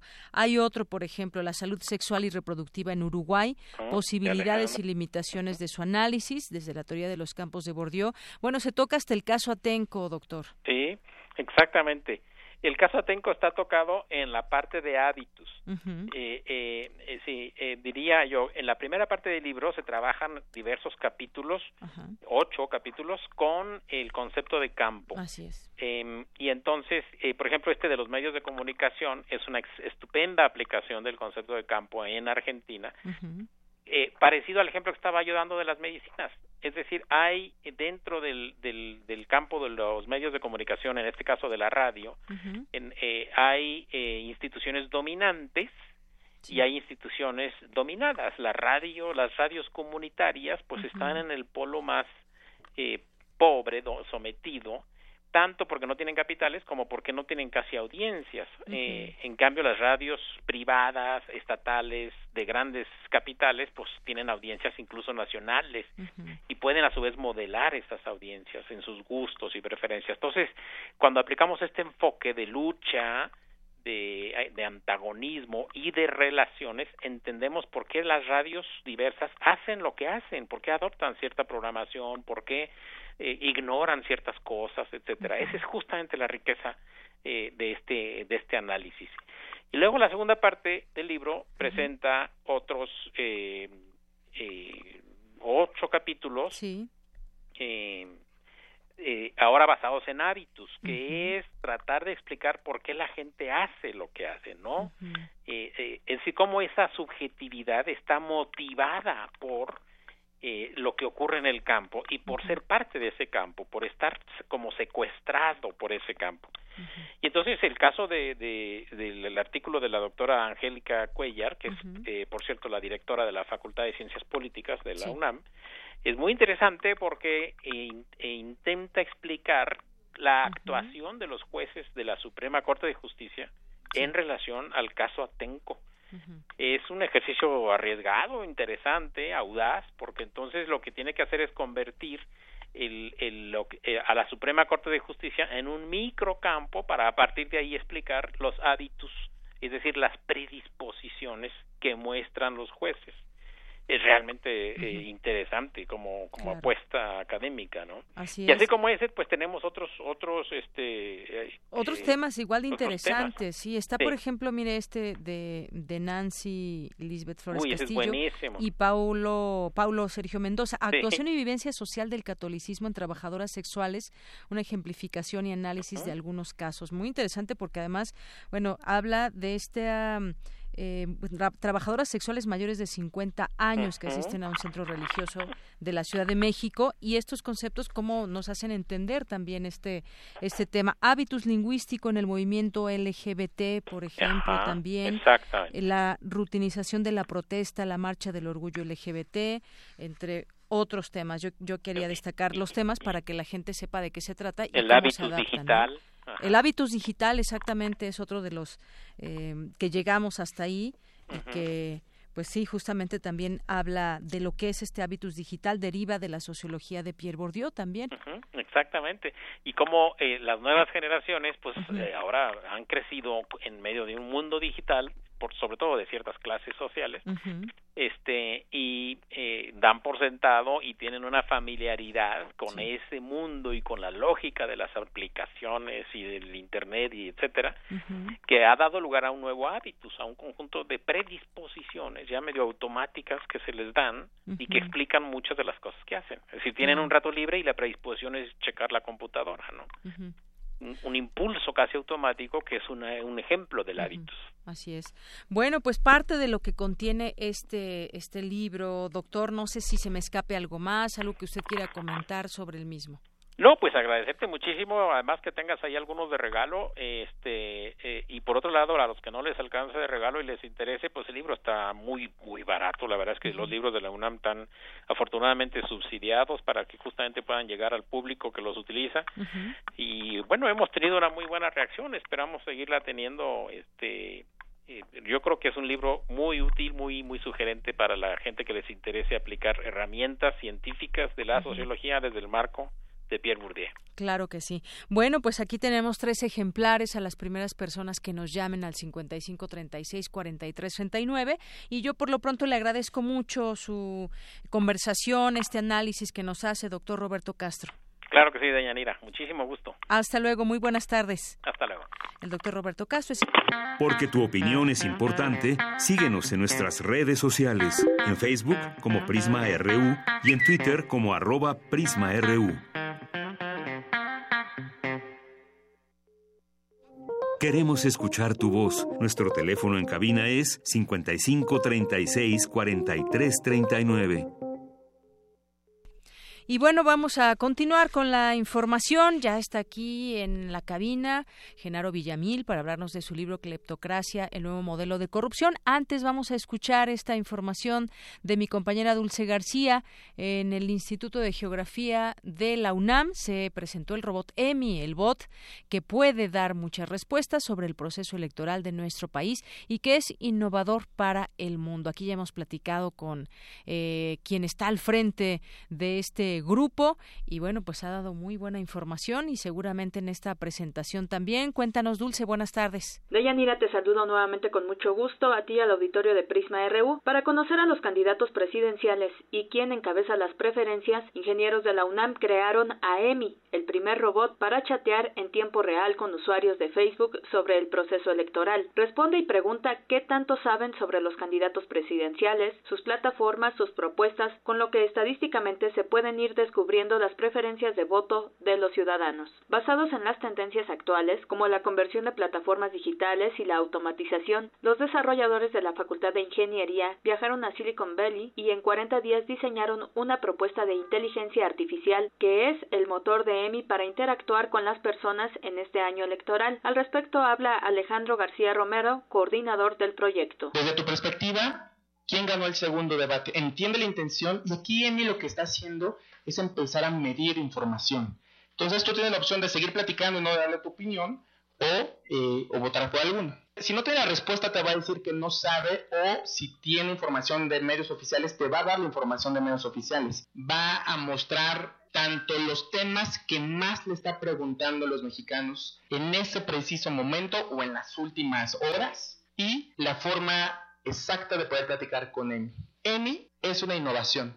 Es el primer robot que acompaña un proceso electoral. En conferencia de medios, García Romero, académico de la Facultad de Ingeniería de la UNAM, precisó que a la fecha EMI ha interactuado con 35 mil personas desde que arrancó hace 10 semanas. Al día de hoy, EMI ha platicado con 35 mil personas desde que arrancó esto hace 10 semanas. Si ustedes entran a la página de Facebook y se van al historial, digo, ahí no hay forma de poder engañar, eh, van a ver que de 10 semanas para atrás no hay contenido, porque lo lanzamos desde cero. El segundo corte es eh, con el respecto a ayer. Promedio 18 mil personas son las que hablaron en el pico más alto sobre el tema del debate. Y debo decirles algo, Amy está eh, mostrando la información de manera transparente cuando pregunta si tienes alguna inclinación particular o si eh, quieres saber quién ganó el Auditorio de Prisma RU, EMI se alimenta de información de los sitios oficiales de los candidatos, los partidos y las instituciones electorales. Sin embargo, ingenieros y lingüistas evalúan lo que aprende, así como la semántica de sus oraciones. Cabe destacar que una de las preguntas más frecuentes de los usuarios a EMI es la de quién es el candidato más corrupto. Es el reporte de Yanira. Muy buenas tardes. Bien, continuamos. Eso fue EMI, este robot que creó la UNAM para responder muchas cosas del proceso electoral 2018. Y como les eh, había dicho, ya está con nosotros Genaro Villamil eh, para hablarnos de su libro que Cleptocracia, el nuevo modelo de corrupción, pero también del debate. ¿Cómo estás, Genaro? Hola, muy bien, muchas gracias. Buenas tardes a todos los que nos están escuchando. Bueno, pues eh, de entrada, la pregunta obligada, ¿cómo viste el debate? ¿Cuál debate? bueno, ese ejercicio democrático tampoco. Este... Digamos que es un ejercicio televisivo, más talk show que debate, más reality show que debate. Eh, vi a cuatro candidatos que no estaban realmente aterrizando sobre los temas eh, que eran los convocados para el, Tijuana, para los asuntos de migración, relaciones con Estados Unidos un Anaya mucho más eh, agresivo, incluso perdió la compostura en este debate con el tema de los hijos de Atlanta.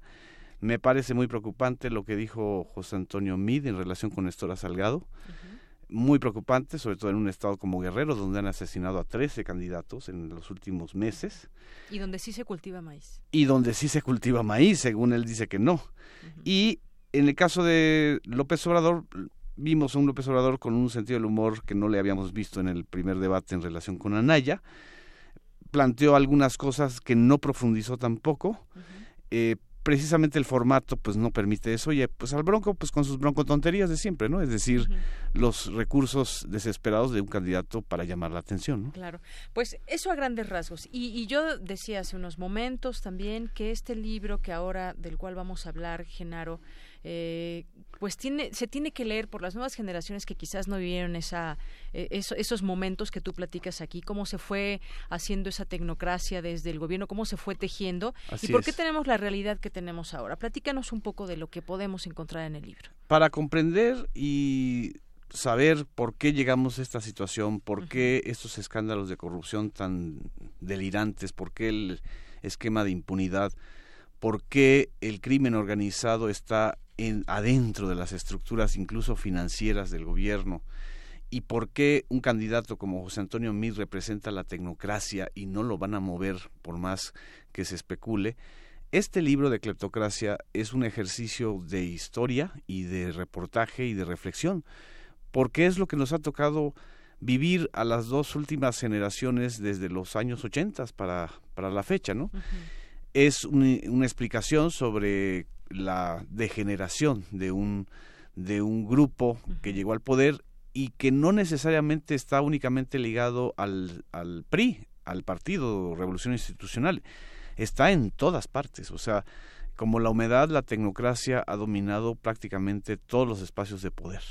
Así es. Y bueno, también eh, habla de pronto mucho, eh, voy a traer a colación esa palabra, de la mafia del poder de López Así Obrador, pero no es solamente de individuos, es también, y tú lo manejas aquí, como un sistema, es un problema de estructura, por eso tenemos todo este tipo de, de situaciones de robos, de gobernadores que ahora están en la cárcel, no todos todavía, pero eh, de cómo se institucionaliza esa forma de de robar, de, Exactamente. de desviar el dinero. Si hacemos una, un símil eh, de Yanira con el asunto de un edificio eh, colapsado, es decir, un edificio dañado por su estructura, por sus cimientos, podemos observar que estos cinco últimos sexenios han sido como sismos en la estructura de ese edificio, el sistema político, el salinismo dejó un daño estructural muy fuerte, el sedillismo otro. Ya no hablemos de Fox y de Calderón, que no solamente dejó daños, sino dejaron muertos, sobre todo el de Calderón. Y en el caso de Peña, lo que, se está, lo que estamos viendo es el derrumbe ya de ese edificio. ¿Por qué? Porque la, la estructura es lo que está dañada. No es... Eh, en este libro debato en la introducción con el término de mafia del poder. Mafia del poder es como si pensáramos que alguien ajeno al edificio llega y lo ocupa. No, es alguien que está en la estructura del mismo edificio.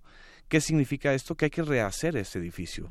Y lo que va a suceder, que gane quien gane, después de la elección de, de, julio del 2018 es la reconstrucción difícil, complicada de, de, este edificio. La continuidad, que es lo que están pidiendo Anaya y Mid de una u otra manera, significa seguir dañando esto que ya se nos derrumbó. Así es, y justamente terminas la introducción así, si saldremos de esta cleptocracia para refundar un sistema político o si prolongaremos más la agonía. Y de ahí me paso, Genaro, al origen, el ascenso de la tecnocracia, cómo se han ido eh, tejiendo todas estas estructuras para que tengamos esa, o que tengan esos políticos esa posibilidad de beneficiarse de un sistema que está bien configurado. Ha habido rupturas, por ejemplo, que si el sedillismo con el salinismo y demás, pero finalmente pues se vuelve como que renacen esas esas redes para seguir con esta con ese sistema corrupto. Los tecnócratas convertidos en cleptócratas se han disputado por diferencias en los espacios de poder, pero no por las diferencias en el modelo, no por diferencias sustanciales en un modelo económico que prácticamente ha mercantilizado todo, incluyendo el voto incluyendo las percepciones y a los propios las, las propias figuras políticas. Eso es lo que está justamente en el debate de, de, hoy, es decir, en, en, la contienda electoral, y el libro viene a contextualizar y a, a hacer una alerta muy muy grave y muy alta y, muy muy señalada, ¿no? Claro, y además como también, eh, pues desde el salinismo hasta ahora, todavía esas redes se conservan y se han fortalecido. Por una parte está el Estado de México, este grupo Atlacomulco, como ha pasado también de mano en mano de familiares para los gobernadores. En fin, va va va creciendo este tema y cómo ahora, pues podemos entender también todo esto con con esas con esa estructura que en algún momento también tuvo Salinas y y sus nuevos aliados también ahora. Exactamente. Cuando observamos a Salinas celebrar sus 70 años invitando a toda la clase política y llega el dirigente actual del PRD o llegan magistrados y ministros de la Corte, estamos viendo la celebración de eso, de cleptócratas. de, es. Eh, es que hasta, hasta ni la burla perdonan, vaya, se, se exhiben, se, se muestran en una última demostración de poderío que ya la gente no les cree ni les tiene miedo. Así es. En algún momento también sacas el nombre de José Antonio Mid Curibreña con ese tema del Fobaproa. Eh, con José Antonio Mid ocupó la Secretaría Ejecutiva Adjunta del IPAB. O sea, él también ha sido parte de todo esto. No es que no se, bueno, que no se nos quiera vender quizás como un tema de un candidato ciudadano, definitivamente. Por supuesto, Mid no es ningún ciudadano. Mid es el resultado en línea directa aunque no está afiliado al PRI. no está afiliado al PRI, pero está afiliado al partido que ha gobernado, que es el de la tecnocracia. Afiliado no solamente, sino que lo presume. Cuando Mid nos habla de sus cinco puestos como secretario de Estado y que él es el más preparado eh, y, y su estilo de hablar y su manera de conducirse, nos está hablando de eso, de un tecnócrata, de la tercera generación de tecnócratas que pretende gobernar este país. Así es. Y bueno, pues también está este tema de la... ¿Es una democracia lo que estamos viviendo o es una mercantilización electoral? Es una de las preguntas que también haces por aquí en el libro. Yo creo que no, nunca transitamos a la democracia, vivimos alternancias fallidas con los gobiernos del PAN el retorno del PRI al poder tampoco significó una democratización ni del PRI ni del poder, sino una aceleración de esta decadencia.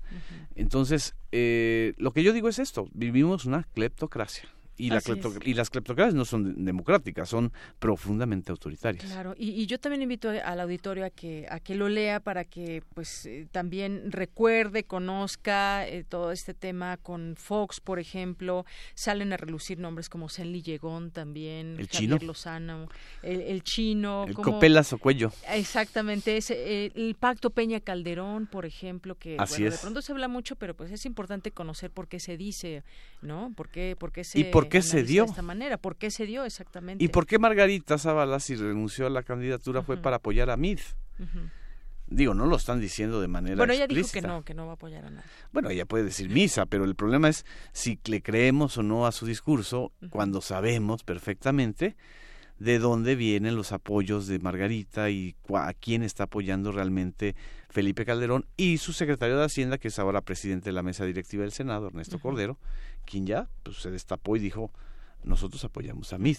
Hay una parte que dices en, el, eh, en, uno de los capítulos. Peña Nieto es la corrupción, la línea de los, de los escándalos, pero dice, si quieres entender al grupo en el poder, debes asumir que para ellos la corrupción no es algo ilegal. la estafa maestra, por ejemplo, me viene a la mente, pues no, no les parece ilegal, ¿verdad? La estafa maestra, OHL, Odebrecht, todas las, eh, eh, la, la, cultura de los sobornos, las casas que se, que se han exhibido y que son apenas la décima parte de los de los sobornos en especie que se pagan entre ellos, ¿no? La Casa Blanca, la Casa de Malinalco, son parte de esta cultura que se institucionalizó y que se y que prácticamente se ve como algo normal. Lo anormal para ellos es que se denuncie y se les reproche y se mantenga el descontento ciudadano. Ellos dicen, bueno, pues ¿qué, qué esperan? O sea, pues para eso es el poder, ¿no? Claro, y por otra parte, bueno, pues ahí tenemos algunas instituciones o elementos que hablan ahora de la transparencia, pero aún así siguen pasando cosas como lo de los gobernadores, lo de la estafa maestra y demás, y, de repente pues quieren dar la impresión de que ese PRI cambia, de que se está renovando, y, no sé tu impresión, pero ahora yo escuchaba en el post debate, eh, ahí por ahí una mesa en Televisa y demás, de que ya, ya está subiendo MID, está subiendo, fue muy claro, no sé si nos quieren hacer esa impresión, o, qué está pasando, porque seguramente, pues tú sabes que también las encuestas han jugado un papel de pronto de manipulación muy importante. Así es. Y, están haciendo ver que, los números están cambiando. ¿Realmente será así o no? Pues bueno, es algo que, que, quizás no sepamos, pero... Mira, por, lo menos en idea no los quieren hacer. Por supuesto, hay una intención de meterle rollar al candidato oficial, de hacerlo crecer más allá de lo natural. Lo que es más curioso y más importante en este proceso electoral es que por más que los medios masivos, es la televisión, las estaciones de radio, que están alineadas claramente en el 80% de sus contenidos informativos a la versión oficial de las cosas, por más que quieran hacer creer que MID está creciendo, la, la, rebelión de las audiencias, que es el título de un libro anterior a este, eh, está tomando ya el debate y está tomando la opinión pública. Y en las redes sociales lo que vemos es una paliza José Antonio Meade. Por mucho que inviertan en bots, que inflen las encuestas de López Dóriga, que digan que, que no son encuestas, son sondeos, que ataquen a los críticos de Meade, que contraten a Carlos Alarraqui, por Dios, es así como el como, como traer una momia. O Isa. Eh, o Isa. Eh, por muchos de esos trucos, el asunto real es que la gente está harta. Sí, la gente está harta.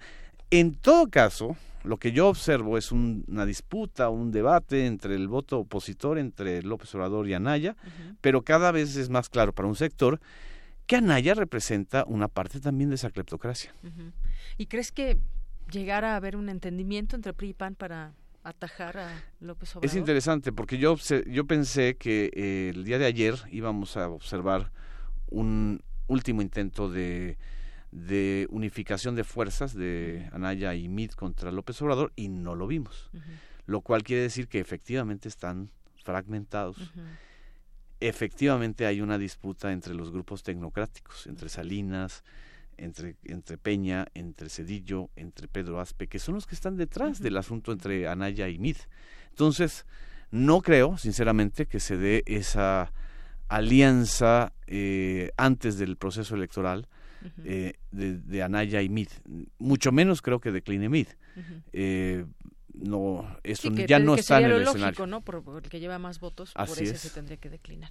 Pero bueno, pues muchas gracias, Genaro Villamil, que nos vienes a platicar de tu libro y estos eh, estos análisis que también siempre siempre no, nos cae bien desde donde vienen de un justamente de hacer un análisis de esta realidad. Muchas Así gracias. No, pues muchas gracias a ti. Hasta luego.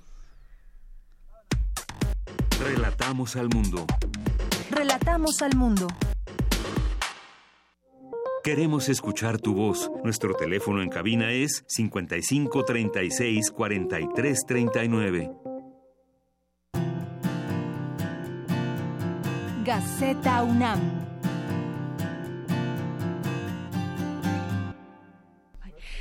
Gracias. Y bueno, continuamos. Ya estamos en esta sección de Gaceta UNAM con Hugo Huitrón. ¿Cómo estás, Hugo? Muy buenas tardes. ¿Qué tal, Deyanira? Buenas tardes. Un saludo para todos pues aquí leyendo la Gaceta, ya habrá en esta temporada 29 huracanes. Sí, mira, esa es la portada que tenemos en, la Gaceta del asunto de los huracanes, que nos dice que son 29 huracanes, 14 ciclones con nombre, de los cuales 7 podrán alcanzar la categoría de huracán. Y nos, nos comentan que esos 14 son en el Océano Atlántico y otros 15 en el Pacífico Oriental. Y nos hacen una importante eh, una importante recomendación para todas las, poblaciones aumentar el número de avisos oportunos a las comunidades vulnerables, establecer mecanismos y estrategias bien definidas para la transmisión de la información y para los planes de evacuación y de protección, si es el caso. Así es. Oye, Hugo, y también hay una nota aquí muy importante en la academia de, sobre el clembuterol, del que mucho se ha hablado. Polémico y riesgoso. Sí, así es. Está prohibido suministrarlo al ganado destinado al consumo humano y como anabólico, pero es legal en el área América. Y hay que tener mucho cuidado con lo que consumimos. Así es, y bueno, ya ves que también se hablaba de que pues sí, está prohibido que se inyecte en la carne, pero se ha encontrado clembuterol en la carne. Sí, y hay que, hay que tener mucho cuidado. En otra nota tenemos el mapa tridimensional de la Vía Láctea. El Luis Alberto Aguilar Chu del Instituto de Astronomía estudia el aladeo del disco de nuestra galaxia y busca identificar galaxias satélite en el halo galáctico dice que 1.700 millones de estrellas distribuidas por toda la Vía Láctea son observadas y estudiadas por Gaia. ¿Sí? Sí. También tenemos la visita, tuvimos la visita de Michel, Michelangelo Bovero, de UNAM, donde nos dice que nosotros en todo el mundo estamos frente a una clase política sumamente despreciable una equistocracia. Dice el filósofo y politólogo italiano que la palabra que la palabra no aparece en los diccionarios, pero remite lo sumamente despreciable. Es una nota muy interesante que en su visita al Instituto de Investigaciones Jurídicas. Así es, Michelangelo Bovero. Sí, Michelangelo Bovero. Y tenemos también el informe sobre el desarrollo mundial del Banco del Banco Mundial. La enseñanza deficiente profundiza desigualdad, nos dice el lector Enrique Graue, es una, un análisis de este informe sobre el desarrollo mundial y sobre la educación. En comunidad tenemos que inició el encuentro de rectores que se lleva a cabo en Salamanca, que reúne a, representantes de 600 universidades públicas y privadas de 26 países iberoamericanos y que en este caso nuestro rector, Enrique Graue, tendrá a su cargo la representación de la delegación mexicana. Muy bien, Hugo. Y por otro lado tenemos que dos jóvenes van a representar a México en un encuentro, al tercer encuentro de jóvenes de la Alianza del Pacífico que se celebrará en Cali, Colombia. Ellos son Miguel Ángel Trinidad Rodríguez de la FE Zaragoza y Leonardo Jesús Méndez Villamil de la Facultad de Ciencias. Pues eso es lo que tenemos, es parte de lo que tenemos. muy bien.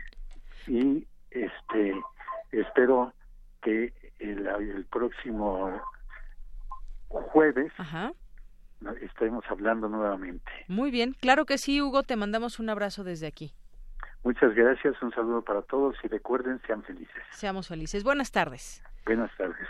Y bueno, rápidamente voy a decirles los ganadores de los pases dobles para la obra, obra Tiliches, Tambaches y Cachivaches. No tienen que ir al teatro, tienen que recogerlos aquí en nuestras instalaciones en Adolfo Prieto número 133 de 10 a 1 de la tarde y de 3 a 5.30. Son Rodrigo Buen Suceso Bielma y Gino Adrián Galán Guevara y Alejandro Flores Martínez. Tienen que recogerlos aquí.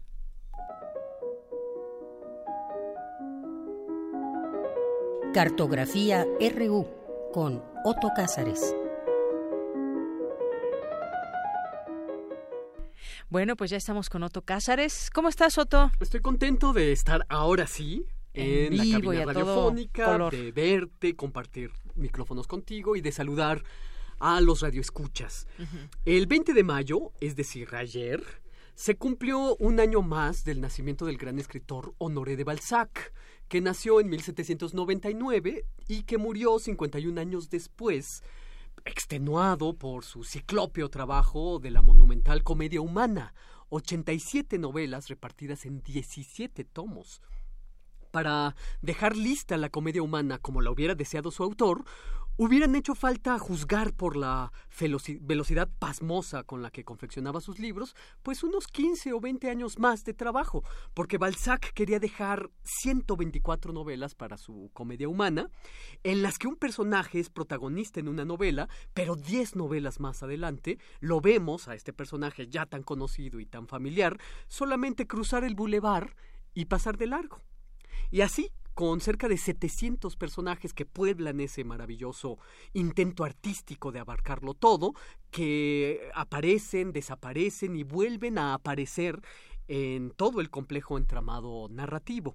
Balzac quiso realizar en literatura lo que Napoleón hizo en sus campañas, con esa consigna de que quien puede decirlo todo, llega a hacerlo todo. Balzac buscó entender al mundo para estar a la altura de él. Buscó que en su estudio de escritor soplaran todos los vientos y se midieran todas las temperaturas del mundo con su infinita variedad de costumbres y de formas de comprender al mundo. Su estudio, por cierto, tenía una puertecita secreta para salir huyendo cuando llegaran a tocar a su puerta los muchos acreedores que lo perseguían. Para celebrar a uno de mis autores más queridos, Honoré de Balzac, sin hacer de él una simple y llana glosa, haré un ejercicio balsaciano, en el que, por principio, me asumo como un humilde discípulo, porque Balzac era un gran psicólogo, y yo no diría de mí tanto, y a su manera trazaré tres retratos psicológicos. Ponga usted en el espacio en blanco, es decir, en el espacio de silencio radiofónico, el nombre del candidato que se ajuste más a la descripción. O póngalo en un tuit. Espero, por cierto, no herir la susceptibilidad de nadie en este ejercicio. Si lo hago, pido una disculpa y pido que a la manera de Balzac trace usted en casa su propio retrato psicológico de los candidatos a, la, presidencia. Primer retrato psicológico Es un individuo que da la impresión de un ratoncillo de apariencia lastimosa, apretado como un arenque en una lata, afectado en la pronunciación detallada de las vocales y las consonantes, yo lo imagino vocalizando antes de salir de su agujero, ay o ay o ay o ejercicios que le dan a su voz un tono algo profesoral, pausado y pedantesco, su rostro se repliega sobre sí mismo como un esfínter, cerrándose de repente en un intento de autocontrol infinito que delata su brutalidad emocional y quizás su corazón herido. Pero también su rostro delata una cierta inteligencia. En suma, un individuo inteligente, herido y con mucha ambición, esto es, un bribón que hará carrera. Todas sus fuerzas están concentradas, y de ahí que su inteligencia se eche a perder, a no dejar escapar visos de su corazón herido. Es ingenuo y rencoroso, estudioso solo para medir hasta dónde puede llegar. Nadie ha descrito el perfil de este individuo como Stendhal en el retrato del personaje Julián Sorel en la novela Rojo y Negro.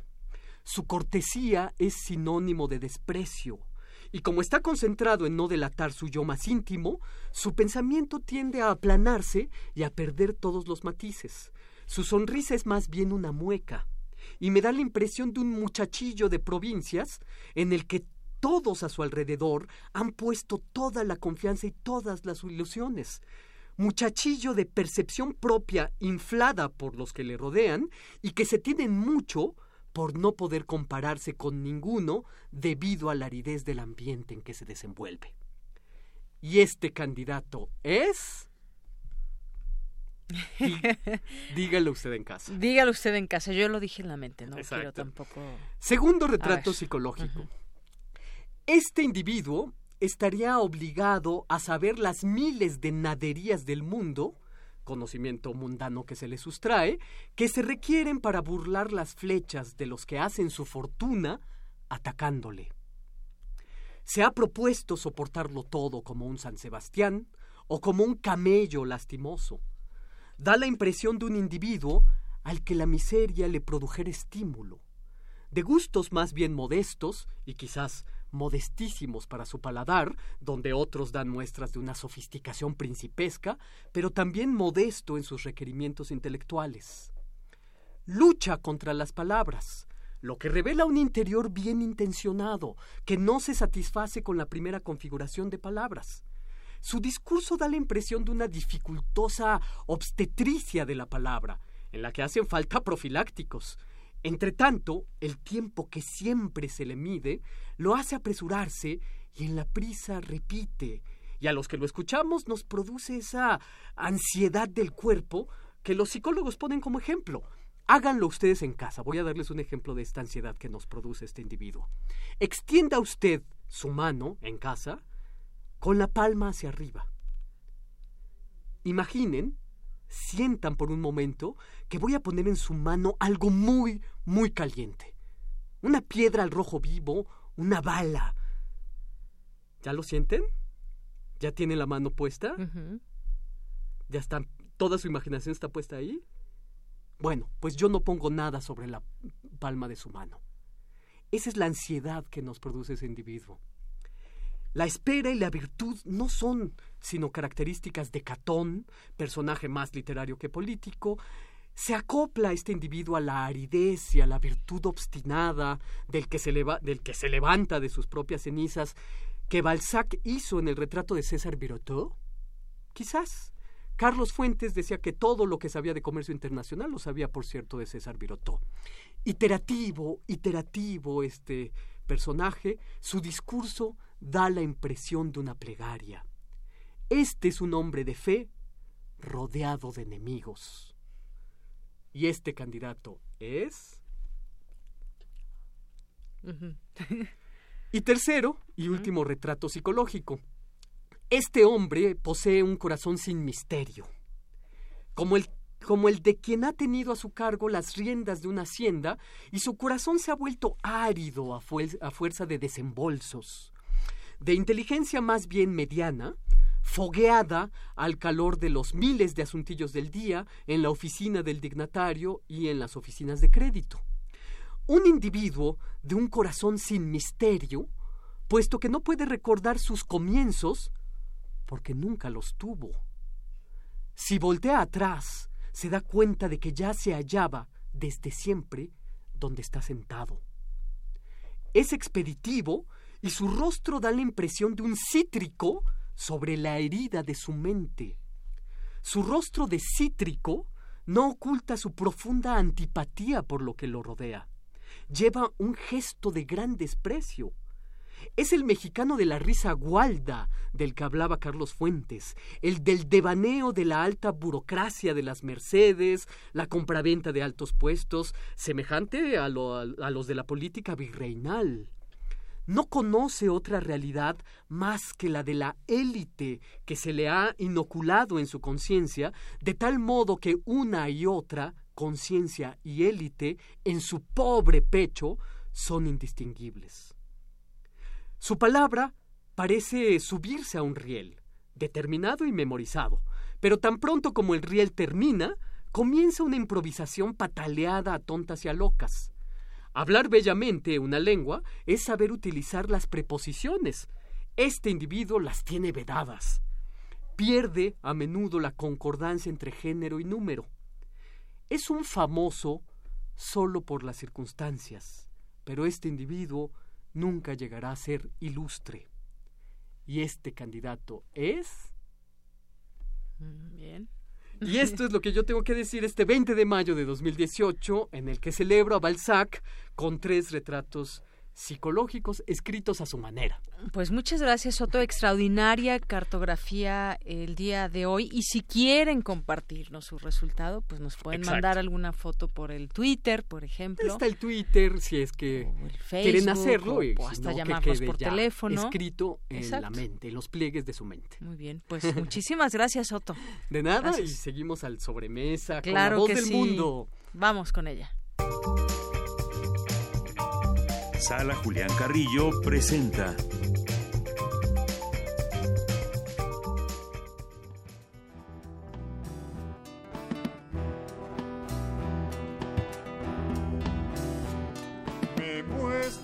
Bueno, pues Otto, ya estamos aquí con Monse Magia, Monserrat Muñoz, ¿cómo estás? Bienvenida. Hola, ¿qué tal? De Yanira, Otto, todo el equipo de Prisma RU y por supuesto a nuestra querida audiencia.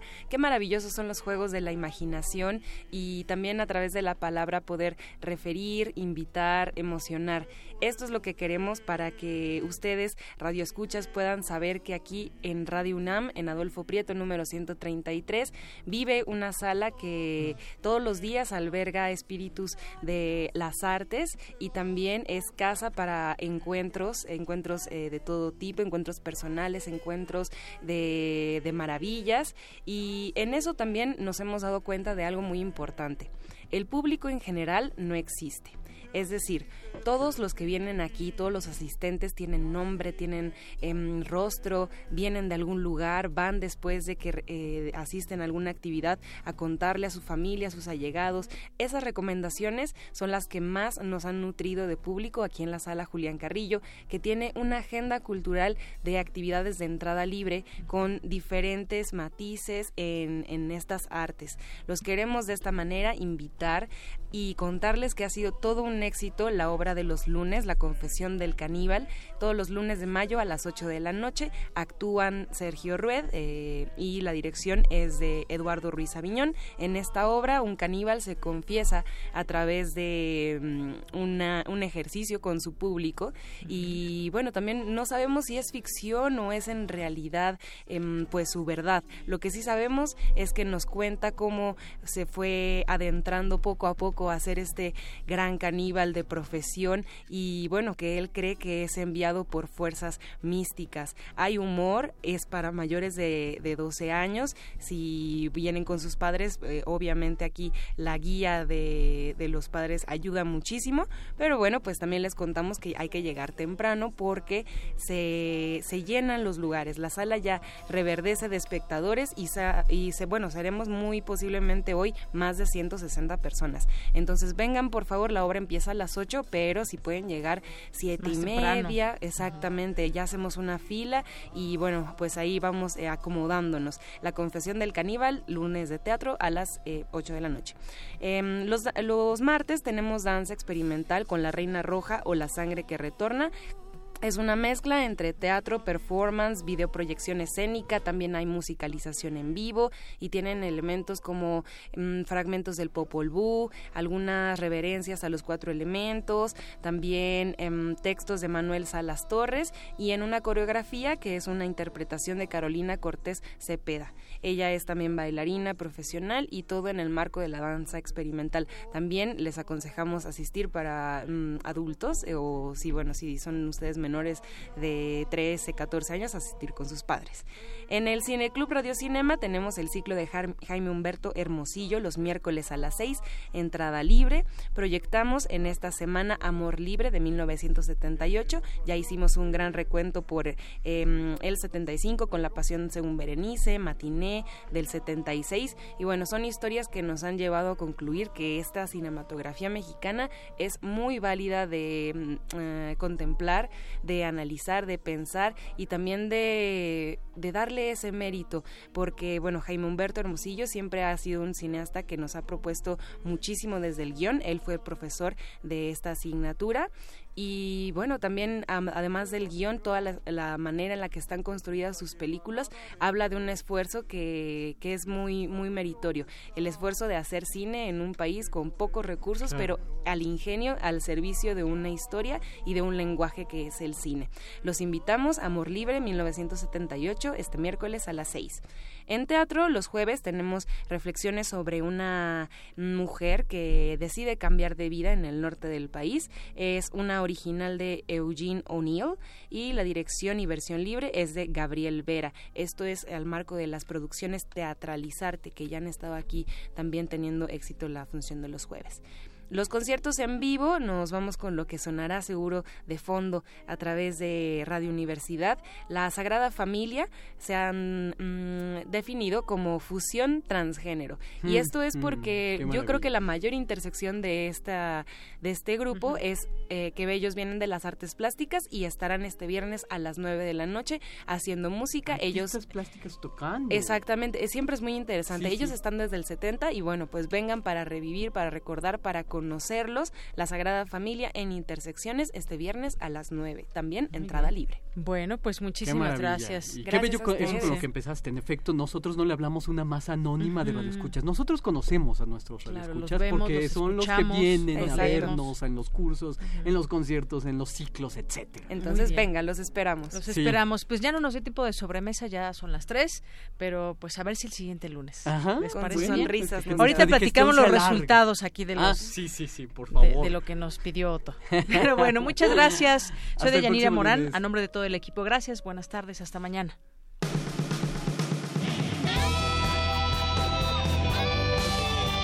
Prisma RU. Relatamos al mundo.